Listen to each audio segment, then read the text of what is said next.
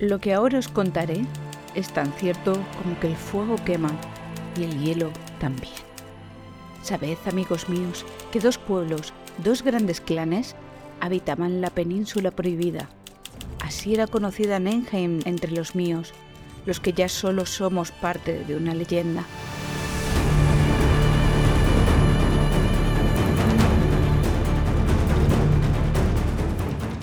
Hola, bienvenidos a este nuevo episodio de Entre Letras, que este mes es muy, muy especial porque es el mes del libro. Hola chicos. Hola. Hola. Buenos días. ¿Qué tal? ¿Qué tal?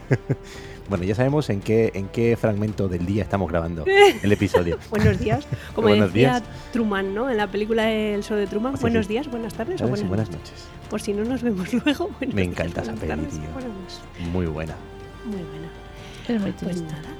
Que estamos en nuestro, bueno, iba a decir nuestro mes favorito, no sé si es nuestro mes Ay, sí, favorito. sí, ¿no? sí, tío. A mí me encanta. Pero es que jo, se celebra una efeméride muy especial para, para nosotros que estamos haciendo este podcast porque nos gustan los libros, ¿no? Pues, pues tenemos el 23 de abril el, el día del libro. Y habíamos El día de preparado. San Jordi el lo San reivindico Jordi. yo. Claro, tú tienes que reivindicar a San Jordi también, por supuesto. Bueno, yo podría reivindicar la fiesta de Villalar de Castilla y León, pero es que no tiene nada que ver con los libros, entonces. Va por otro lado. Bueno, Em, que iba a contar que teníamos preparado una cosa y tal, pero em, esta vez he sido yo la que se ha cargado la escaleta, el guion, lo he volado por, por los aires, me lo he cargado totalmente porque surgió la oportunidad de hacer algo nuevo y diferente que a Nuria y Juanjo les tienen muy nerviosos. Sí, sí, yo estoy bastante nervioso eh, ¿Sí? de, de reconocer. Sí, porque, el- y Nuria creo que pasa igual, ¿no? Cuando eh, algo se sale del control de decir, hostia, ¿qué va a pasar? Eh, ¿Cómo va a salir? ¿Cómo tal? Es como, uff, uff, uff. Pues yo, a ver, contamos un poco, ¿vale? Para que la gente Eso, que no lo sepa. Contamos, contamos. Hoy vamos a contar con una persona eh, especial, una persona Perdón. muy vinculado al mundo de los libros, ¿vale? Y la literatura. Eh, Nuria y Juanjo no saben quién es. Eh, bueno, yo quería, quería tranquilizaros y deciros que no, no os preocupéis, es alguien que, que puede aportar mucho a este podcast, evidentemente, eh, que puede aportar en cuanto al mundo del libro, muy vinculado o vinculada o vinculade Vinculate, vinculate. al mundo de los libros, de la literatura, de la escritura. Eh, yo creo que a todos, a los tres, nos puede, nos puede aportar un montón. Creo que nos lo vamos a pasar muy bien. Y bueno, pues vamos a empezar el, el episodio y en un momento determinado, pues esta persona entrará, no sabemos cuándo ni cómo. Eh, Ni bueno, tú sí. yo sí, yo sí, pero vosotros no. Entonces, pues nada, pues, pues vamos a empezar, si queréis, hablando Bueno, como bueno. siempre de lo que hemos leído y, y- y después Venga. pues ya se conectará este invitado. Vamos allá. A mí lo de invitado me hace mucha gracia. Yo sabéis que, bueno, los que, no- los que me conocéis, sabéis que a mí lo del neutro lo respeto muy mucho, pero no me acaba de. No, no, no, no me, no me acaba de convencer. Pero me he leído una cosa que ahora os contaré en el que se usa y me hizo mucha gracia. Mm, Porque me recordó, me recordó mucho a esa. Bueno, supongo que mm, hay gente que podría llamarlo intransigencia. Yo lo llamo quizá costumbre de muchos años, ¿no? Y me cuesta mucho cambiar ciertas cosas. mm. Pero, pero es curioso. Ahora, ahora, ahora lo contaré. Del género no binario, ¿no? Lo de usar el... A mí me gusta mucho el, lo que pasa que es verdad que a veces cuesta o, o no es tan fluido tal intentar cambiar el, el género mascu- eh, neutro masculino por en vez de, yo qué sé, eso de el, ¿cómo era? Los alumnos, el alumnado era o Claro, sí. no, usar palabras Cuan- no sé qué, pues las Neutras. personas, tal, o sea, Exacto. Sí, eso intentar- mola. Mm. Pero no verdad sé que también cómo te se llamaba el eso. lenguaje, ¿no? Es decir, te lenguaje hace cambiar. inclusivo. Sí, lenguaje inclusivo. Pero te hace cambiar también el discurso de alguna forma, ¿no? Pero es verdad que el, el- el neutro Sí. masculino. Yo tengo una anécdota, la cuento muy rápido y seguimos. Yo me acuerdo de pequeño, eh, estábamos en una clase y creo que había un montón de chicas y estaba yo, no sé por qué razón ni por qué, no me acuerdo. La cuestión es que dice la profesora, sí, porque nosotras, dice, bueno, nosotros, que también está Juanjo. Y yo pensé, jo, qué importante soy que por un, por un chico cambien el, el- el- el género de la, de la palabra, ¿no? Yo me lo planteé como que era por mí. Y claro, luego ya entendí que no, que era el neutro. Pero fijaos, la, la, la, imagen Claro. que da, ¿no? O sea, Claro. el neutro, lo siento, se, asemeja al masculino y da toda la pinta de que es, pues eso, machista. Le da toda la importancia más que el poder al hombre. Yo en el Claro. máster de género éramos igual, éramos, yo que sé cuántas mujeres, 30, 40 y un hombre. Pero es verdad que ahí, por El- supuesto, éramos nosotras y todo era femenino, porque, a ver, es que era un hombre y además está haciendo el máster de género. Si ese tío se llega a quejar, es como. Lo echáis bueno. del máster a patadas. El caso es que eh, esto pasa, claro, en, los, en las lenguas latinas, ¿no? Que tenemos género masculino Claro. y femenino, porque en inglés, ¿no? Que no hay No. esa distinción. Ahí se hace con, el, con los pronombres. De hecho, es muy chulo porque cuando no saben de qué género es, lo ponen como they, Claro. o sea, como plural, They. they, them, depende de cómo esté. De Chicos, por no desviarnos, que quien nos Sí, esté escuchando, venga, que esté esperando a ver, hablarnos- a que le hablemos de libros. Vamos, eh, vamos. Bueno, pero de todos modos también tiene que ver. Con, y es una con tendencia. ¿eh? en, la, en la traducción últimamente Exacto. de los traductores de libros, eh, que es, es una realidad que cada vez hay más personajes en la, en la literatura, ¿no? que son de género fluido, Sí. no binario. No binario. lo que Bueno, decíamos de la, tú. represe- de la representación no normativa, ¿no? Mm. Bueno. Y claro, los traductores tendrán que bu- buscarse la vida para Ahora- ver cómo trasladar eso. ¿no? Ahora, os cuento, ahora os cuento justo, Vale. justo esto. el artículo. Pues dale, dale, Venga, ¿le dale. doy yo? Venga, pues. Sí. A ver, yo he hecho un poco de trampa, ¿vale? Es decir, me sigo leyendo a Brandon Sanderson. ¿eh? me estoy leyendo a nuestro, nuestro reto, pero no estoy con el Cosmere ahora mismo. Bueno, no pasa nada. Este mes me he Pues ido te has por... salido del reto. El reto era Sí, Cosmere. eso no te cuenta, ¿eh? Como reto. llama como reto. reto. Cosmere. Bueno, no, ¿Por es qué, que... qué te has leído? No Escuadrón. hashtag reto Sanderson. ¿Y No. qué, te has, qué te has leído que no está dentro del Es- Cornell? Escuadrón. Ah, vale. Bueno, yo también lo quiero leer, Escuadrón. Escuadrón pero- está muy chulo. Yo entiendo que no está dentro del Cosmere porque no tiene ninguna pinta de ser parte del Cosmere, al menos el universo, ¿no? Es un, uni- Yo creo que es un Mm. universo realista, es el universo el, el actual, bueno, pero en el futuro. Es el universo Mm. nuestro, pero en el Es futuro. más ciencia ficción de la que te mola a ti. Sí, lo que pasa es que es una ciencia ficción. No es dura. No, es blandita. Es blanda. Vale. Es blandita, ¿vale? Es hashtag lo- la tierna. La te- La No tierna. blandito de tierno, no me liéis. Vale, vale. Escuadrón, venga, vamos a centrarnos. No me liéis. No es blanda de que sea tierna. También es tierno, es muy chulo.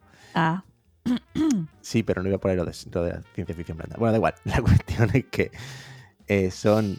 Es una trilogía, por ahora.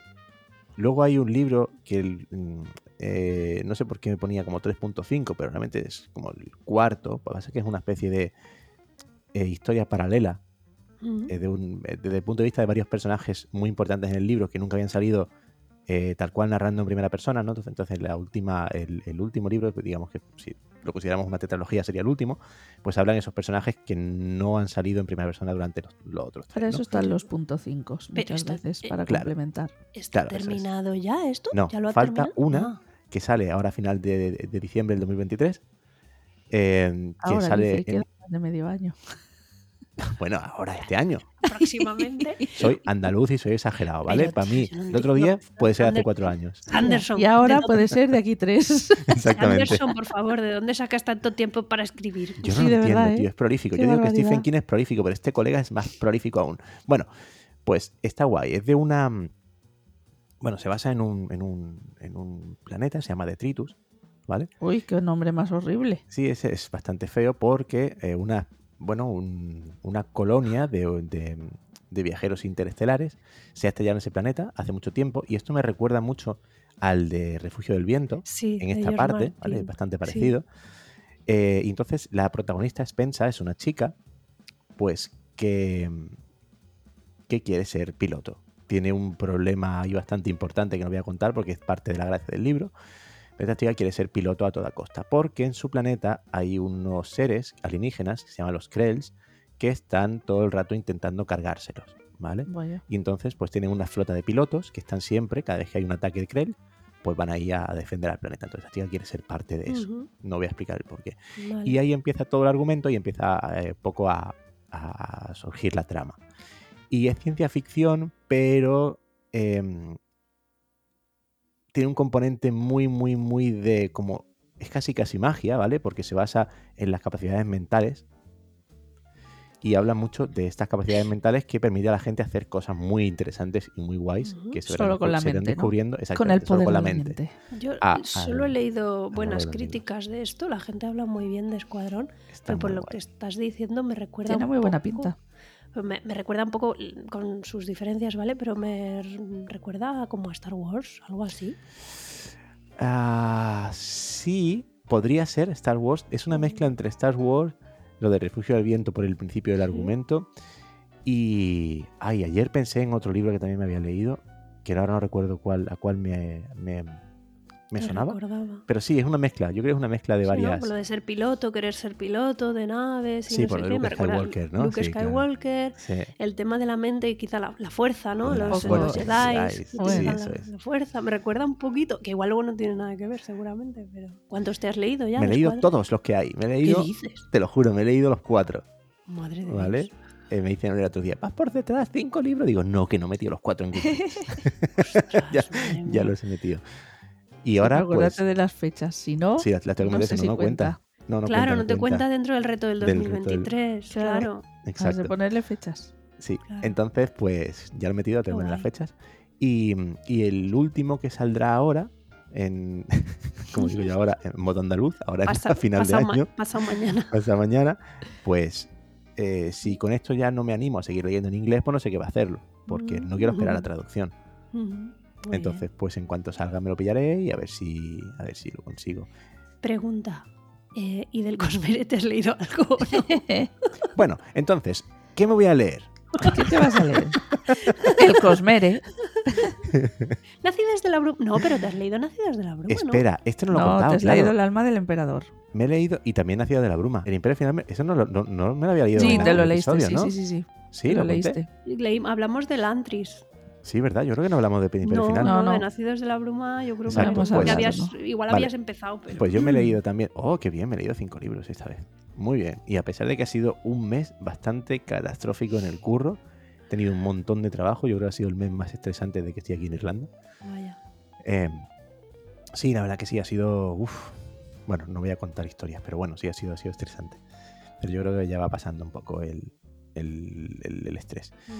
De hecho, tengo, un, tengo, tengo dolor de espalda, yo creo que es de eso. Bueno, Eh, bueno, que te desvías. Perdón, Juan José, perdón, perdón. que nos sí. quedan em, un ratito solo para Sí, nosotras. perdón, vale. Bueno, entonces. Sí, sí, es que hoy, hoy queremos ir rápido y yo estoy aquí desviándome. Eh, sí, me he leído el primero del Nacido de la Bruma, ¿vale? El del Imperio Final. Me gustó muchísimo, la verdad. O sea, yo recordé a Patrick cuando dijo aquello de que le mola a este chaval hacer sistemas de magia chulos y la verdad es que le sale muy bien. ¿Vale? Todo el tema de los metales, de para qué sirven, de cómo se queman, están muy chulos. Sí. Me empecé a leer el segundo, que no recuerdo el título. El pozo de El la pozo de la ascensión. El pozo de la Ascensión. eso es. Y lo dejé al. Bueno, empecé, creo que me he leído como 50 páginas. Entonces Nuria me dio una opinión que ahora contará. Y dije, pues sí, un poco sí. Voy a buscar Escuadrón. Vale. Y entonces- Vale. Pues seguí con Escuadrón, pero tengo que seguir con, con el. Pozo de la, de la Ascensión. Así que después de Escuadrón Vale. seguiré leyendo esto. Y también quiero leerme el último de aquel señor llamado Brandon Q. Morrison del que Hombre, hablamos, ¿vale? nuestro De- amigo de la Alemán, ficción que dura no puede ser cutre. El autopublicado. alemán autopublicado o no. Exacto. Vale. Yo lo juro que parece que yo creo que es, que es que es un tío español que se hace pasar por alemán, Sí. Porque es que en, la- en el libro no aparece el traductor. Yo ¿sabéis creo que es Amazon- Brandon Sanderson con un seudónimo Exacto. también. Claro. Para has leído no todo- lo que que has es leído es de demasiado Brandon. prolífico. To- Todo es de Brandon. Todo. ¿Sabéis que Stephen King dijo una vez que escribía como Richard Bachman porque era tan prolífico que le daba vergüenza? Sí, sí, y que los, la editorial le daba miedo que le dijeran, tío, ¿de qué Tío, vas? Sí, sí, Ya. muy fuerte, muy fuerte, Sí, tío. Sí, sí. Bueno, eh, entonces me, quiero, me estoy empezando a leer, a leer también el último, este, el, interfa- el- uy, interfacto, Vale. artefacto intemporal este. eh, ya por, por que no quiero acabar, tío. Realmente es como una telenovela mala a la que te enganchas y dices, tengo que acabar. Bueno, claro. Pero Bueno, sí, pues sí, lo quiero acabar. Y, y ese es mi, mi resumen de este, de este mes de, de libros. Fenomenal. Muy bien. Buah, yo voy a ser breve. Yo lo que he leído es Sanderson, todo. Eh, me he leído El alma del emperador, pero no recuerdo, creo que en el anterior episodio eso no lo comentamos, ¿verdad? Que No. solo hablamos del Antris. Ah, pues yo también me he leído ese, Bueno, que es muy bueno. Ese, ese Mm. relato es buenísimo. que también cuenta otro, bueno, cuenta Ay, ¿cómo lo diríamos para no hacer spoiler? Bueno, en realidad es un relato larguito, pero yo no diría, o una novela muy cortita, ¿no? Podríamos decir. Sí, es una novela Sí. corta, ¿no? Es un relatillo, yo creo, ¿no? Pero es Está dentro Bueno, es ¿eh? más largo. Un relatillo Sí, para sí, mí es La tío. Esperanza del Antris, que eso es muy Es que tampoco llega a ser novela corta, no sé. Bueno, no pues sé, está ¿tú ahí, estás ¿no? un relato largo. corta. Está dentro de un compendio de, de más relatos o es fragmentos, verdad, ¿no? Que se llama el de arcano. El arcano ilimitado, ilimitado. sí. Lo que Ah. pasa es que es bastante larguito, o al menos a comparación de La Esperanza del Antris. Y, Sí, exacto. Y Otro otro, leído, relatillo que sí me leí del arcano ilimitado, que ahora mismo no recuerdo el nombre, pero que va al inicio De de la Bruma. Imperio Final, por decir. Eh, Eso es. El undécimo metal. Sí, sí, sí, Sí, señor. ¿no? de Kelser. De sí. Kelser, básicamente. Ese yo El- no lo, no lo he leído. el superviviente de los pozos de Qué guay. Bueno, pues el alma del emperador está muy chulo, va dentro de este, de este recopilatorio de relatos. La prota es una falsificadora y, eh, bueno, cuenta cómo con los sellos, pues puede, bueno, es que en la propia sinopsis lo dice, ¿no? Cómo tiene que imitar o crear a- al propio emperador, al, al alma del emperador. Bueno, Crear una falsificación. del ¿no? alma del emperador. Es alucinante, a mí me Es gustó brutal muchísimo. He visto puntuaciones no tan chulas, no tan entusiastas en, en Goodreads, pero a mí personalmente me gustó un mogollón. A mí no. Pero eso, como siempre, va a Pues- gustos. A mí no, porque me, me lo tuve que empezar a leer varias veces, se me hacía muy pesado. Mira, yo, sí- pero las tres primeras, pero el primer párrafo me lo leí, se lo dije además a Juanjo, digo, tío, me lo he leído como tres veces el primer párrafo, cuatro, porque es que no. Sí, al principio no es me duro de quedaba, entrar, se me olvidaba lo que entrar, leía. Sí, es duro de A mí entrar. lo que me pasa Pero ya está, a partir de ahí fue ya... general, Es que me parece un tío muy ingenioso, que se le ocurren ideas muy chulas, pero a la hora de trasladarlas o de ejecutarlas a veces se me hace un poco farragoso, o sea, me cuesta, me cuesta seguirlo. Mm, Y con esto me pasó, ¿eh? me pasó con el emperador. No me parecía una lectura ligera, precisamente. No, no es ligera. No. Mira, así como Piranesi, por ejemplo, lo que hablábamos de Piranesi, ¿no? Mm. Que cuesta mucho entrar y hasta que te Mm. acostumbras. Aquí pasa igual, pero yo creo que son los Sí. primeras, las primeras cinco páginas del relato. Sí. Y luego Ay, a mí entiendes. sí, luego es que me lo he leído tirón. Sí, sí, luego entiendes de qué va todo. y tirón, dices, tirón, tirón. ah, hostia, cómo mola, ¿no? ¿Sabes? A mí me da mucha rabia porque yo soy un escritor frustrado y hay cosas y hay ideas que tengo, digo, qué idea más chula. Y luego leo las ideas de este tío y digo, qué tonto eres, idea chula la de él, no la tuya". No, pero es verdad, este tío tiene una imaginación portentosa. Sí, Sí, sí, Lo sí, que sí. pasa es que luego trasladarlo pues es complicado, ¿no?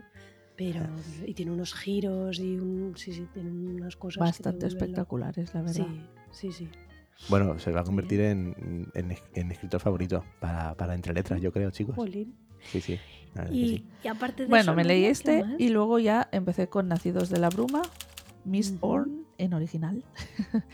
Y me leí los tres primeros, El Imperio Final, El Pozo de la. Ascensión y El Héroe de las Eras. Que es como una trilogía en sí misma, ¿no? Es la Sí. primera trilogía, porque hay dos trilogías, ¿no? O algo así.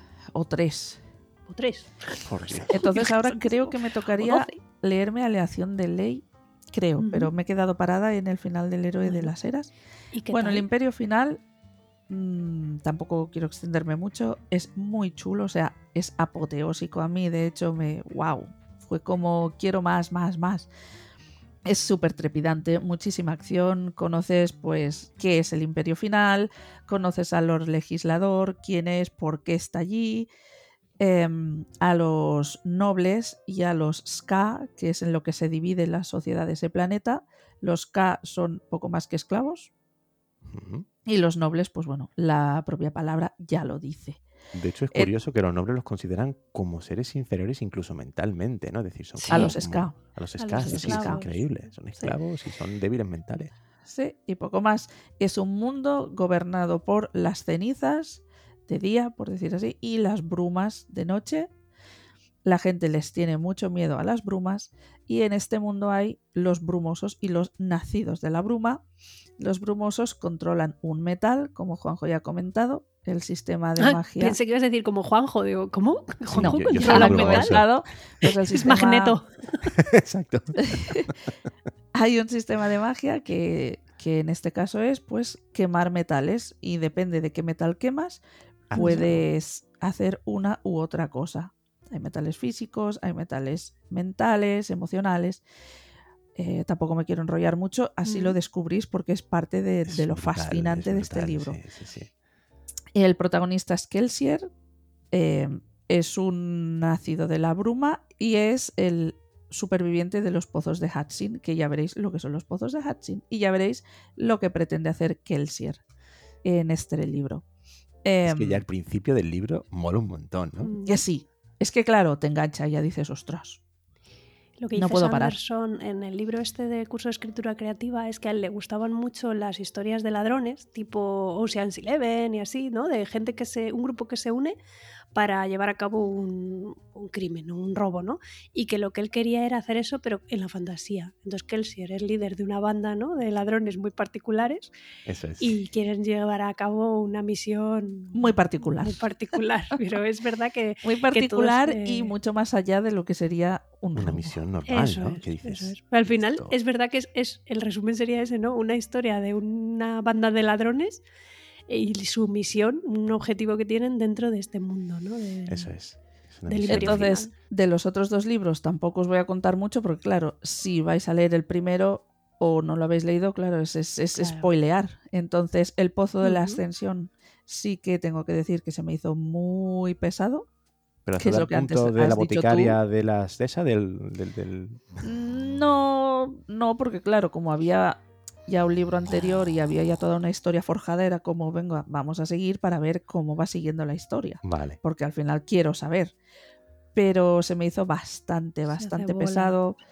Sí que mejora un poco luego, hacia mitad, final, pero bueno, Es como un valle, ¿verdad? O sea, yo estoy Sí. ahora ahí en el 50-60% y la primera parte se me ha hecho un poco bola Se hace hasta que he muy- empezado ahí ya a coger ritmo. Uf. Es posible que sea dando buen- necesaria. Buen, feedback, ¿eh? De esto, chicas. No sé Eh, si- ya, pero hay que leérselo porque el héroe de las eras eh, Remonta. está remonta al principio, eh, sigue ese ritmo un poco cansino y denso.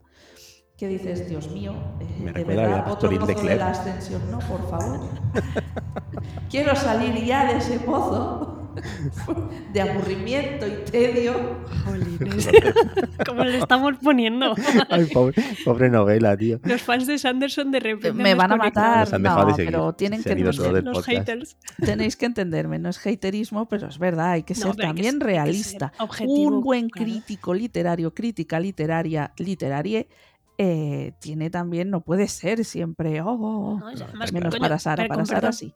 Pero, Si aburrido, pues ha aburrido, ¿sabes? Claro, es, que es lo que hay. es, es así. pero es verdad que a mí me canso. En cambio, el héroe de las eras, a pesar de que el principio también es un poquito, a mi parecer, lento y, y denso, luego va cogiendo el ritmo y bueno, y al final, pues te explota un poco la cabeza. Hay algún Ujú. plot twist de estos de, oh my god, Típica Y luego hay otras cosas que a pesar de, oh my god, no sorprenden. A mí al menos no me sorprendieron, eran esperables. Pero muy chulo. Y ahora tengo mucha intriga de ver cómo sigue el, creo que es, como os he dicho antes, aleación de ley, porque con el final del tercero, pues ya veremos. O sea que él te ha dejado buen sabor de boca, ¿no? En Sí, general. sí, sí, sí. Muy bien. Vale, venga, pues entonces seguiremos. Venga, vale. No, y Anímate más que, a nada, leerte el pozo. más que nada por el reto. Claro, claro, claro. Que si no lo va a ganar Nuria. No puede ser. No puede ser, no puede ¿Verdad? ser. bueno, y lo que quiero leer, ya que ha dicho Juanjo, nada, eh, novelas asiáticas, tengo muchas. Tengo una coreana, nacida en 1982, que la pone Ah, muy bien. Es verdad. Y, no me hagáis decir la autora porque no soy capaz. Y luego de Travis Valdré he visto que es, a lo mejor Patrick tú también lo has visto por Goodreads, algo así como la cafetería de las leyendas o algo de El las café de las El café de leyendas. las leyendas. Sí, Tengo sí, muchas ganas, dicen que es un libro así cookie, chulo Sí. y, y me apetece, así que Sí, por, por ahí, para también desengrasar un poco de, De Sanderson. Sanderson, Muy bien. Muy bien. eso. Vale. ¿Y tú? Pues os cuento rápidamente, ¿vale? Porque, bueno, yo empecé también eh, Nacidos de la Bruma, me he leído el primero, que tampoco quiero repetirme lo que ya hemos comentado, ¿no? Me he leído el Imperio Final, estoy ahí en el ¿Te ha pozo. gustado o no por eso? Sí, pero fíjate, no me No ha tanto. flipado tanto como el Antris. A mí es que el Antris me flipó tantísimo que ya todo lo mido a Con la de con la vara del Antris. Claro. Sí, sí, entonces, vale, sí, pero no. O sea, sí me ha gustado, pero mm, pero menos. Ok. Vale, Bueno, Y el pozo, pues es que es eso, estoy ahí, a ver si salgo Estás del en el pozo, Está en el. Estoy en pozo. el pozo, y, ¿vale? está- Voy- y aún no está ascendiendo. Todavía No, no, no. está ascendiendo. Bueno, estoy ya en un sesenta y tantos por ciento, yo creo que Coño, ya pues voy ya a no punto. asciende, tía, tienes que atender ya. Ya, Ya voy podrías ascender ya, ¿eh? Sí, sí, ¿vale? sí. Y luego me he leído El secreto de Donna Tartt, que me lo regaló Nuria. ¿Por Oh, qué? ¿Por qué me lo regaló Nuria? Bueno, pues, pues no sé, Nuria, ¿por qué me lo regalaste? Porque- Creo que fue para el día de la, fue para el día de la amistad. sí, pero era, era porque este libro estaba. Ah, en- bueno, porque tú te en apetecía un mucho Dark Academia Dark y decían que este sí. era el como el, el precu- no, más que el precursor, el que dio inicio Sí, ¿no? a, a sí, todo este ser. movimiento. Sí, porque es una novela que tiene ya sus pues, más de 20 años, tendrá. Y es dentro de, un- de una residencia estudiantil, ¿vale? Una universidad privada eh, norteamericana. Eh, bueno, pues empieza diciendo el protagonista, es un chico pobre de California, un chico de origen humilde que tiene una beca para estudiar en este sitio tan prestigioso, ¿vale? Donde se estudian pues lenguas clásicas, griego, latín y tal. Y hay gente pues con mucha pasta, mucho dinero que lo único que hace ahí es estudiar porque no quiere trabajar gente rica, básicamente americana. Y empieza diciendo, en- al principio tú ya sabes cuál es el secreto, o sea, el secreto es que este grupo de chicos tan prestigiosos y tan pijos han matado a alguien, han matado a un compañero suyo. Madre mía. oh, joder. Sabemos quién es el cadáver, rollo, tío. quién es el que ha muerto y de hecho es uno de sus, de sus integrantes, Estupendo. pero no sabemos qué les ha llevado a, a eso. Esto ¿vale? me Entonces, recuerda un montón a Élite, tío, os lo juro. Eh, a la no serie de Élite de Netflix. a lo pero mejor se ha basado o ha sacado idea de ser, ¿Quién sabe? Puede ser, ¿eh? no lo sé. Entonces el caso es que, que, claro, luego nos empieza a contar eh, este chico cómo llega a esa universidad, cómo conoce a estos chavales, al profesor, cómo se mete en ese mundo y qué les lleva a cometer ese crimen. El secreto es pues que no sabes por qué lo han hecho y, y qué va a pasar. O sea, quién va a cargar con la culpa de eso. Ah, o sea, que empieza desde el final. O sea, tú sabes que ha pasado algo y luego empiezan, se remonta otra vez al principio y empieza a desarrollar contarlo Sí, sí, sí. todo. todo. Vale, vale. En el Eso es- prólogo sabes que se lo han cargado Ajá. a ese chico, no sabes por qué, pero sabes quién se lo ha cargado y a quién se han cargado. Sí, sí, sí. Ah, vale. Jolín. ¿Vale? Entonces es, es O sea, chulo. solo hay que saber el por qué. el por qué, qué les ha llevado hasta esa situación, porque es que además ellos hasta lo justifican. Tú vas leyendo la novela y dices, no puedo creer que esta gente esté tan trastornada, pero llegan a justificar y a creer que han hecho bien. Matando a esta así. persona. Joder. Sí, sí, sí. me da sí. curiosidad, desde luego. Ya ves. Muy curioso el secreto. Luego me he leído uno que llegó a mis manos de Nicholas Butler, que si recordáis, en verano os conté que me había leído Canciones de amor a quemarropa. Sí, Sí. Que era de unos amigos de Wisconsin y tal, que era un chico, Nicholas Butler, pues escribe fenomenal narrativa contemporánea ambientada en Wisconsin. o sea, igual que Vale. Stephen King ambienta En muchas Maine. novelas En en Maine. Maine, Exacto. pues Vale. Nicholas Butler se ve que es de esta zona de América profunda y entonces pues buena suerte. Eh, son también, es un grupo de tres amigos que tienen una empresa constructora, ¿vale? Son tres chavales que desde muy jovencitos se conocen de toda la vida y han formado una empresa entre los tres y son muy trabajadores, muy humildes, se dedican a hacer chapucillas por el pueblo y entonces de repente les llega un encargo de una señora con mucho dinero que quiere que le hagan una, una casa, una mansión en las montañas de, de- cerca de Jackson, allí en Wisconsin, y les va a ostras. pagar muchísimo dinero siempre y cuando consigan terminarla antes de Navidad. Ah, bueno. Estamos en agosto o así, tienen, bueno, está ya hecha la estructura, pero la anterior cuadrilla, os cuento muy rápidamente, sufrió algo, pasó algo y dejaron tirada la obra, entonces esta mujer les va a pagar una pasta gansa si consiguen terminar y entregársela antes de Navidad. Lo siento, pero ¿Qué le mal, pasó ¿eh? a la otra cuadrilla? Huele mal, huele, mal. Huele, ahí sí, algo sí, ahí. huele sí. mal, además esto habla mucho de, pues habla de la codicia, habla de la amistad, pero también habla mucho de la codicia y de lo que la gente está dispuesta a hacer por dinero. Yo no aceptaría el trabajo. No. Claro, pero luego empiezas a conocer a los personajes y ves que uno es padre de cuatro niñas que tiene muchas deudas, ves que el otro le pasa no sé qué, entonces empiezas a entender por qué lo aceptan y por qué necesitan el dinero. Entonces, que es muy humano también, ¿no? Querer sacar adelante a tu familia y tener Sí, un, no, un éxito. Dicen, jolín, es que si conseguimos hacer este trabajo, luego nos van a llover las ofertas y nos van a contratar para más cosas. Totalmente. O sea, depende de la situación, aceptaría, Claro. aceptaríamos casi cualquier cosa, ¿no? Eso, eso es así. Entonces, bueno, pues a, a costa de su salud incluso, porque tienen que ponerse ahí cuatro meses a pico y pala, incluso Ah, eh, a costa de que a partir de noviembre, mm, acción de gracias, por allí empieza a nevar, los caminos a las montañas son intransitables, es una odisea para llevar los materiales a la obra, bueno, o sea, las tienen que ingeniar eh, bueno, eh, deriva todo en una cosa muy loca, ¿vale? ¿Te ha Pero molado? me ha gustado, me ha ¿Sí? gustado. Nicolás Butler yo creo que va a ser también otra apuesta segura para Sí, las ¿no? próximas lecturas. Sí, mola, sí, mola, sí, vale, sí. pues mira, me, me mola este libro. Tiene buena pinta, al menos es, es original, ¿no? Sí, sí, sí. Y, y nada, así que bueno, yo ya estoy. Perfecto. Así que si queréis damos paso a nuestro, nervios. invitade misterioso que está por aquí ya escuchándonos. Que A si ver, quieres, eh, saluda, por favor. Hola.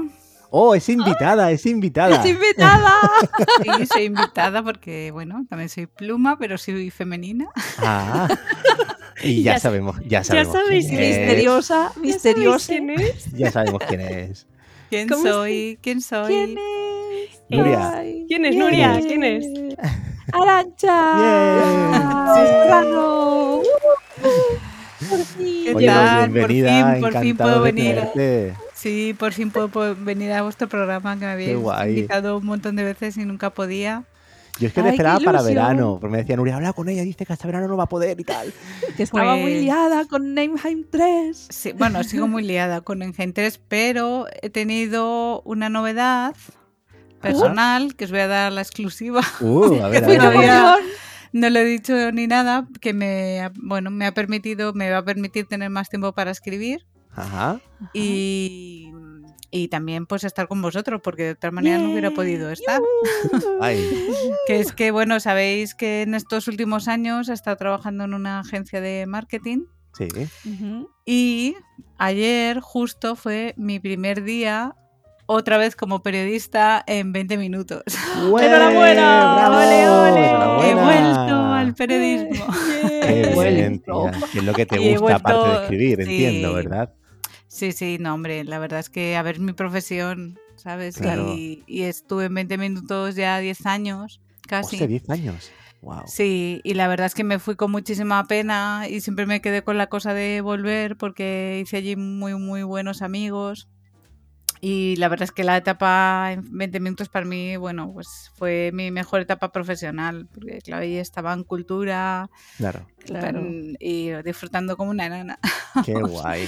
Y entonces, pues claro, enhorabuena. pues estoy muy, muy, muy feliz de volver, la verdad. Qué Muy guay. feliz. Bueno, me han recibido ahí con un montón de abrazos. Oh, qué Mi bonito, jefe, tío. Qué ilusión. mi nuevo jefe que no me conocía, claro, alucinado. Dice, "Uy, madre ¿qué mía, te aquí?" falta la alfombra roja. aquí". Ya te digo. Además vuelves si, si te con vas varios por, éxitos. si te vas por Claro. fuerza mayor, que no tiene nada que ver con, con movidas en la empresa y tal, volver siempre es una maravilla, ¿no? Decir, "Ostras, Claro, he podido volver y, y puedo Sí, hacer lo que sí. me gusta otra vez aquí. Jo, qué guay. Enhorabuena. Sí, la verdad es que súper feliz. Y entonces, bueno, pues voy a estar en horario de tarde, en cierre. Y eso me va a permitir tener las mañanas libres. O Para sea que escribir, Uy, muy si bien. podemos Para contar contigo otras veces. Qué bien. Encantados, ¿eh? Bueno, a ver, tengo que concentrarme en Engine 3. Eso Ay, es. que madre primero- mía, si, no me han preguntado 50 veces ayer cómo van en Engine ¿Cómo 3, van en Haters? ¿Cómo van en Haters? te voy a empezar a cobrar. ahí, como, George. Martin. Como- peor que George Martin, ¿no? Cuando le preguntan cómo lleva vientos de invierno. Ay, pobre, sí. Sí, no, a ver, yo lo agradezco porque a- Rothfuss. Al final si te preguntan es que hay un interés Hombre, y claro, hay una claro. ilusión, ¿sabes? O sea que por supuesto, no me voy a quejar, ¿eh? no me voy a No, quejar no, porque no. me pregunten. Pero sí, sí, pues es- estoy en ello y la verdad es que quiero tenerlo terminado este verano sí o sí. Qué bien. O sea Guau, que- te, te acabas de poner aquí en el podcast, te acabo de poner una fecha. Yo no sé si eres consciente. Quiere, ha dicho que quiere, ha dicho que quiere. La voy a defender. Sí. Para mí, Arancha es como mi Sarah J. Maas española, pero igual. Pero luego, claro, una vez que termines, vendrá la fase de corrección, ¿no? Me imagino. Claro. Edición. Mm, ¿Qué sí, tarda? A ver, yo, yo grabas l- hasta que- más o menos, o sea, incluyo también la fase de edición, ¿eh? O sea, de, ¿Ves? o sea Ah, tener el vale. manuscrito terminado este verano, es mi, mi Ujú. intención. Vale. Vale. Y una vez que tú acabas el manuscrito, ¿qué suele tardar en, en- en- en poder salir? O en Eso es ya ter- terra incógnita, poder. Sí, ¿no? Claro. Depende mucho. ¿no? porque depende del calendario editorial, yo no tengo ni idea ahora mismo cómo están en Plaza de Janés, no tengo ni idea. Claro. Entonces, no, no lo sé. O sea, ya una vez que esté ya listo, eso es- depende de la editorial. Ya el porque ellos se que- encargan del resto, ¿no? Es decir, una vez que tú das el manuscrito, ellos tienen un montón de personas que se encargan de la corrección, el tema de, de edición. de edición. maquetación. Sí, a de ver, lo que- o sea, desde que se entrega el manuscrito hasta que el libro sale impreso, más o menos son, o sea, si saliera de inmediato, quiero decir, serían unos cuatro o cinco meses. Ajá, mejor, vale. Sí, cuatro o cinco meses podría ser. Apurando mucho, muchísimo, pf, tres meses y medio, por ahí. Claro, Lo que tú ¿Y- dices y la portada un- y eso? Claro, sí, pues es decir, vamos a ver, lo que más cuesta en realidad es el proceso de corrección en mis libros, claro, porque, son- Claro. porque que son es- cortitos. Es imagínate, es que es mm, el doble y a veces el triple que una novela normal. Sí. Claro. Entonces se tarda bastante ahí en porque tienen pasa normalmente en, en Penguin, por ejemplo, pasan por tres correcciones, una que es ortográfica, ortotipográfica y de estilo, aparte de la editora. Entonces, claro, se, lo- se lo tienen que leer primero una persona, luego la otra, luego la otra, eh, Claro. luego el autor, claro, te pasan todas esas correcciones en, en un Word con, con los cambios, no sé si Sí. sabéis manejar alguna sí, vez. sí, sí, el- sí, el- el el- la gestión control de cambios. sí, el cambios. control de control de cambios. entonces tienes que ir aceptándolo, tienes que poner comentarios, Claro. luego te responden, luego los responden, Idas y y ¿sabes? Entonces es un proceso, bueno, pues Largo. que Uf, lleva su tiempo, claro, Sí, sí, lleva sí. su Y tiempo. Y te tocará Y- pelear a veces, ¿no? De justificar, no, pues esto lo quiero dejar así porque yo creo que así está mejor o, o no, no. Sí, hombre, la verdad es que mm, yo no me puedo quejar en Penguin, no, nunca me han hecho quitar, bueno, a ver, salvo el primer libro que tuve que quitar 200 o 300 Toma. páginas porque era larguísimo, pero claro, eso no, no era cuestión de, era cuestión de números, es que no Vale. salían los números, porque Claro. ya sabéis que mi manuscrito original... un- Podrías hacer un 1.5. Sí, algún día ahí sa- sacaré la... Bueno, ya sabéis que hay un PDF en mi web, en la web de Nenheim, que sale como los extras del DVD, las escenas Ah, eliminadas. bueno. Las Ah, no recortadas. sabía. Sí, sí, sí. Es que por el manuscrito original salían 1200 páginas, una cosa así. Entonces, claro, a ver, era un autor Nobel desconocido, fantasía épica en España, pues que era súper arriesgado. No sé, es que nadie le va a comprar porque, pues igual el libro podía salir treinta y pico euros, ¿sabes? Claro. y, Y aparte, cuesta el pues papel, eso. además, ahora. Claro, dije, no, no eras, no soy Sanderson, obviamente, todavía no, tampoco lo soy. pero antes menos, claro, antes que no me conocía nadie. Claro. Entonces, eh, pues para que los números salieran, pues eh, bueno, logramos condensarlo en 900 páginas, que no es poco. No. Y, No, no, jolín. y eso, bueno, fue el gran cambio que tuve que hacer para el primer libro. En el segundo, la verdad es que tenía yo, fíjate, un poco de miedo por el tema de que salía una historia de amor homosexual. Pensaba que a lo mejor lo iban a censurar o algo y nada, nada, nada. O sea, es que no... A no la me- altura en la que Bueno, estamos, sí, que yo no qué censurarán sé. eso, ¿Cuándo no no lo salió? Sí, los miedos el, el Azor es de 2018, 2019. ¿no? 2018, sí. Sí. Que Sí, no, sí. ya, la Y, a ver, que yo- Yo esperaba que no, pero ya. Sí, nunca Vete sabes. a saber. que no- Tenías esa cosa, sí. Claro. Sí. vete a saber. No, yo creo que al final fue más una cosa a favor, fíjate, que en contra, ¿eh? Yo creo que eso sí que, que Sí, les ¿no? gustó. Qué guay. Que fuera así más inclusivo y tal. Y, No, desde luego inclusivo lo es, ¿eh? bueno, por la parte que os toca también. También, También, también. también. Por eso. Inclusivo lo es. Sí, sí, sí. O sea que bueno, que es más un proceso, digamos, de, de corrección de, pues eso, de mm, a lo mejor Yo la verdad es que he aprendido muchísimo como escritora con, con las correcciones, claro, porque Claro, yo imagino, ¿no? De tema Sí, sí, gramatical, de comas, de tal. Que... claro, sobre todo uso de comas muchísimo, porque Claro. ¿Verdad, Juanjo? Oye, Ah, soy- o sea, parece una de las cosas más comas. fácil, más No lo es. fáciles No, lo de no lo las es, no. comas y yo creo que es de lo más difícil que hay. eh, A eh, veces le digo a Juanjo que puntuar. sobre que, que tiene un, un exceso de comas. Sí, sí, a veces me pasa. es. Sobrecomea. So- Sí, sobrecomea, hay- sí, sí. Mm, o sea, realmente hay de verdad poca gente que sepa puntuar perfectamente Sí. bien. O sea, Sí. mm, es Porque tienes que tener un conocimiento de la gramática muy profundo para ser para ser capaz de poner comas bien. Yo Gramática, confieso que léxico. cuando me suena bien mi lector de pantalla, que me lo está leyendo. Claro, es un, tru- es un Ahí truco, bien. ¿verdad? Leerlo en voz alta a veces ayuda. Sí, Por sí, eso sí, sin duda. Pero por Me ejemplo, suena bien el jazz y- muchas veces me encuentro en, en- no en libros, ¿sabes? Pero en textos que escribe la gente, pues que parte de, de- de repente el sujeto con una, el sujeto y el verbo lo parte una con una coma, coma, ahí sí, en medio, sí, ¿sabes? es Eso lo hace mucha gente. Hace yo lo he visto en titulares de prensa que dices, a ver, chicos, que por favor, que tenemos que dar ejemplo. La con- carrera de periodismo es para algo. tenemos que dar ejemplo de buena escritura, de buenas frases. Mira, para mí los libros autopublicados, ¿vale? Eh, tienen ese problema. Como no tienen una corrección normalmente, no hay una persona que te corrija después y tal, tú lo, lo escribes y lo publicas, yo me he dado cuenta de que hay un montón de comas de menos y comas de más y me pone súper nervioso cuando leo ese tipo de libros. Y es como, ay, no, ¿por qué?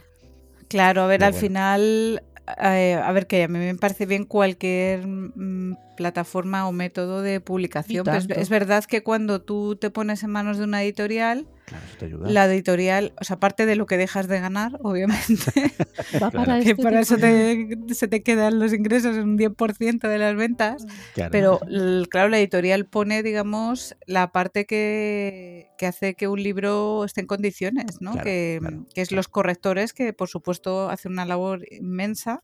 Mm, sí. Eh, eh, la editora, por supuesto, que también es la que, la que encauza el texto y bueno, pues te puede dar indicaciones sobre a lo mejor esta escena sobra o este personaje estaría mejor con este enfoque o tal. Y luego, pues por supuesto, todo el proceso de impresión, que en realidad, y, y la distribución, que es lo más caro, en realidad. Claro. O sea, lo más caro de todo el proceso de producción de un libro es la distribución, Y que gracias se lleva como un digital- 40, un 40% de... ¡Guau! Sí, sí, sí, sí. Y en digital hay más margen de en- beneficio, Arancha, porque Sí, en digital solemos tener el doble. O sea, El si doble, no, ¿no? lo normal es tener un 10% de royalties, en digital podemos tener hasta un 25, un 30, sí. Eso, eso me hace cambiar la perspectiva, porque siempre he pensado, si no fuera ciega, me encantaría tener los libros en físico, en papel, pero claro, si piensas eh, desde el punto de vista del autor, dices, ostras, pues a lo mejor al autor le va mejor que compremos en digital. Mm, Bueno, de- al final te sale casi igual, ¿eh? porque el- date cuenta que el ebook siempre es más barato. Es más barato, Claro. claro, sí. Entonces, claro, aunque verdad. tengas mayor porcentaje, al final lo que te llevas Se queda en lo es mismo. prácticamente lo mismo o incluso menos. O menos. ebook, Vale. claro. Oye, y una pregunta. En tu libro, por ejemplo, ¿qué es lo que crees que le ha dado más impulso? Es decir, las reseñas, el boca a boca, la publicidad. El boca a boca es lo Boca que a más. Es lo que en, más, las en el género sociales, fantástico, sin Claro. duda las reseñas. Sabes que yo creo que esa- lo que impulsó muchísimo el primer libro de Nenheim fue el boca a boca, sin duda. ¿eh? Sí. Qué y las guay. reseñas, que empezaron a salir un montón de reseñas positivas y eso es como un efecto dominó, ¿sabes? Entonces, ¿Os la ayuda gente- que puntuemos vuestros libros en Goodreads a los autores? Muchísimo, Sí. muchísimo. ¿Verdad? Es que no os lo imagináis. Ostras, eso O sea, las reseñas y las puntuaciones eh, son oro puro. Nuria lo hace bien, Voy a ella reseña revisar porque siempre. no sé si... Sí, a Nameheim sí lo tengo subido, pero el Azor no. Eh, Voy a revisármelo. Da igual, da igual que sea en Amazon que en Goodreads todo suma, ¿verdad? Al final no es lo mismo. Eh, bueno, lo- Goodreads de Amazon. Es más especializado, pero hay- la gente lectora sí que lo conoce. Sí, y, claro, pero lo que más es Amazon, sin duda. Vale, Amazon mm, es una gran, in- una gran influencia. un- pues también lo voy a mirar. Curioso. sí. Y lo, bueno, pues publicar con una editorial para mí, eh, al final, la gran ventaja que tiene es el- la tirada y la distribución. Mm. Que claro, que llega a todos los sitios. Claro. Y, y Penguin además probablemente tiene la mejor distribuidora de España. Y es que te sirve los libros en cualquier librería en dos días. Y mm, voy a decir, estamos hablando todo el rato, Nameheim, el Azor. Nosotros, bueno, sabemos de qué va, nos lo hemos leído, somos, ya sabes, tus superfans, pero para quien quizá no te conozca o no te haya leído aún, cuéntanos un poquito, yo pienso, de qué va Sí. un poco este mundo de Nameheim que estás ¿Qué es? ¿Qué es creando. Nameheim? ¿Qué Para es? quien no lo conozca. Nenheim. Su situación era un misterio y su existencia una incertidumbre. Envuelta por un océano tempestuoso y afilados arrecifes, esta tierra permaneció preservada del resto del mundo por mucho tiempo.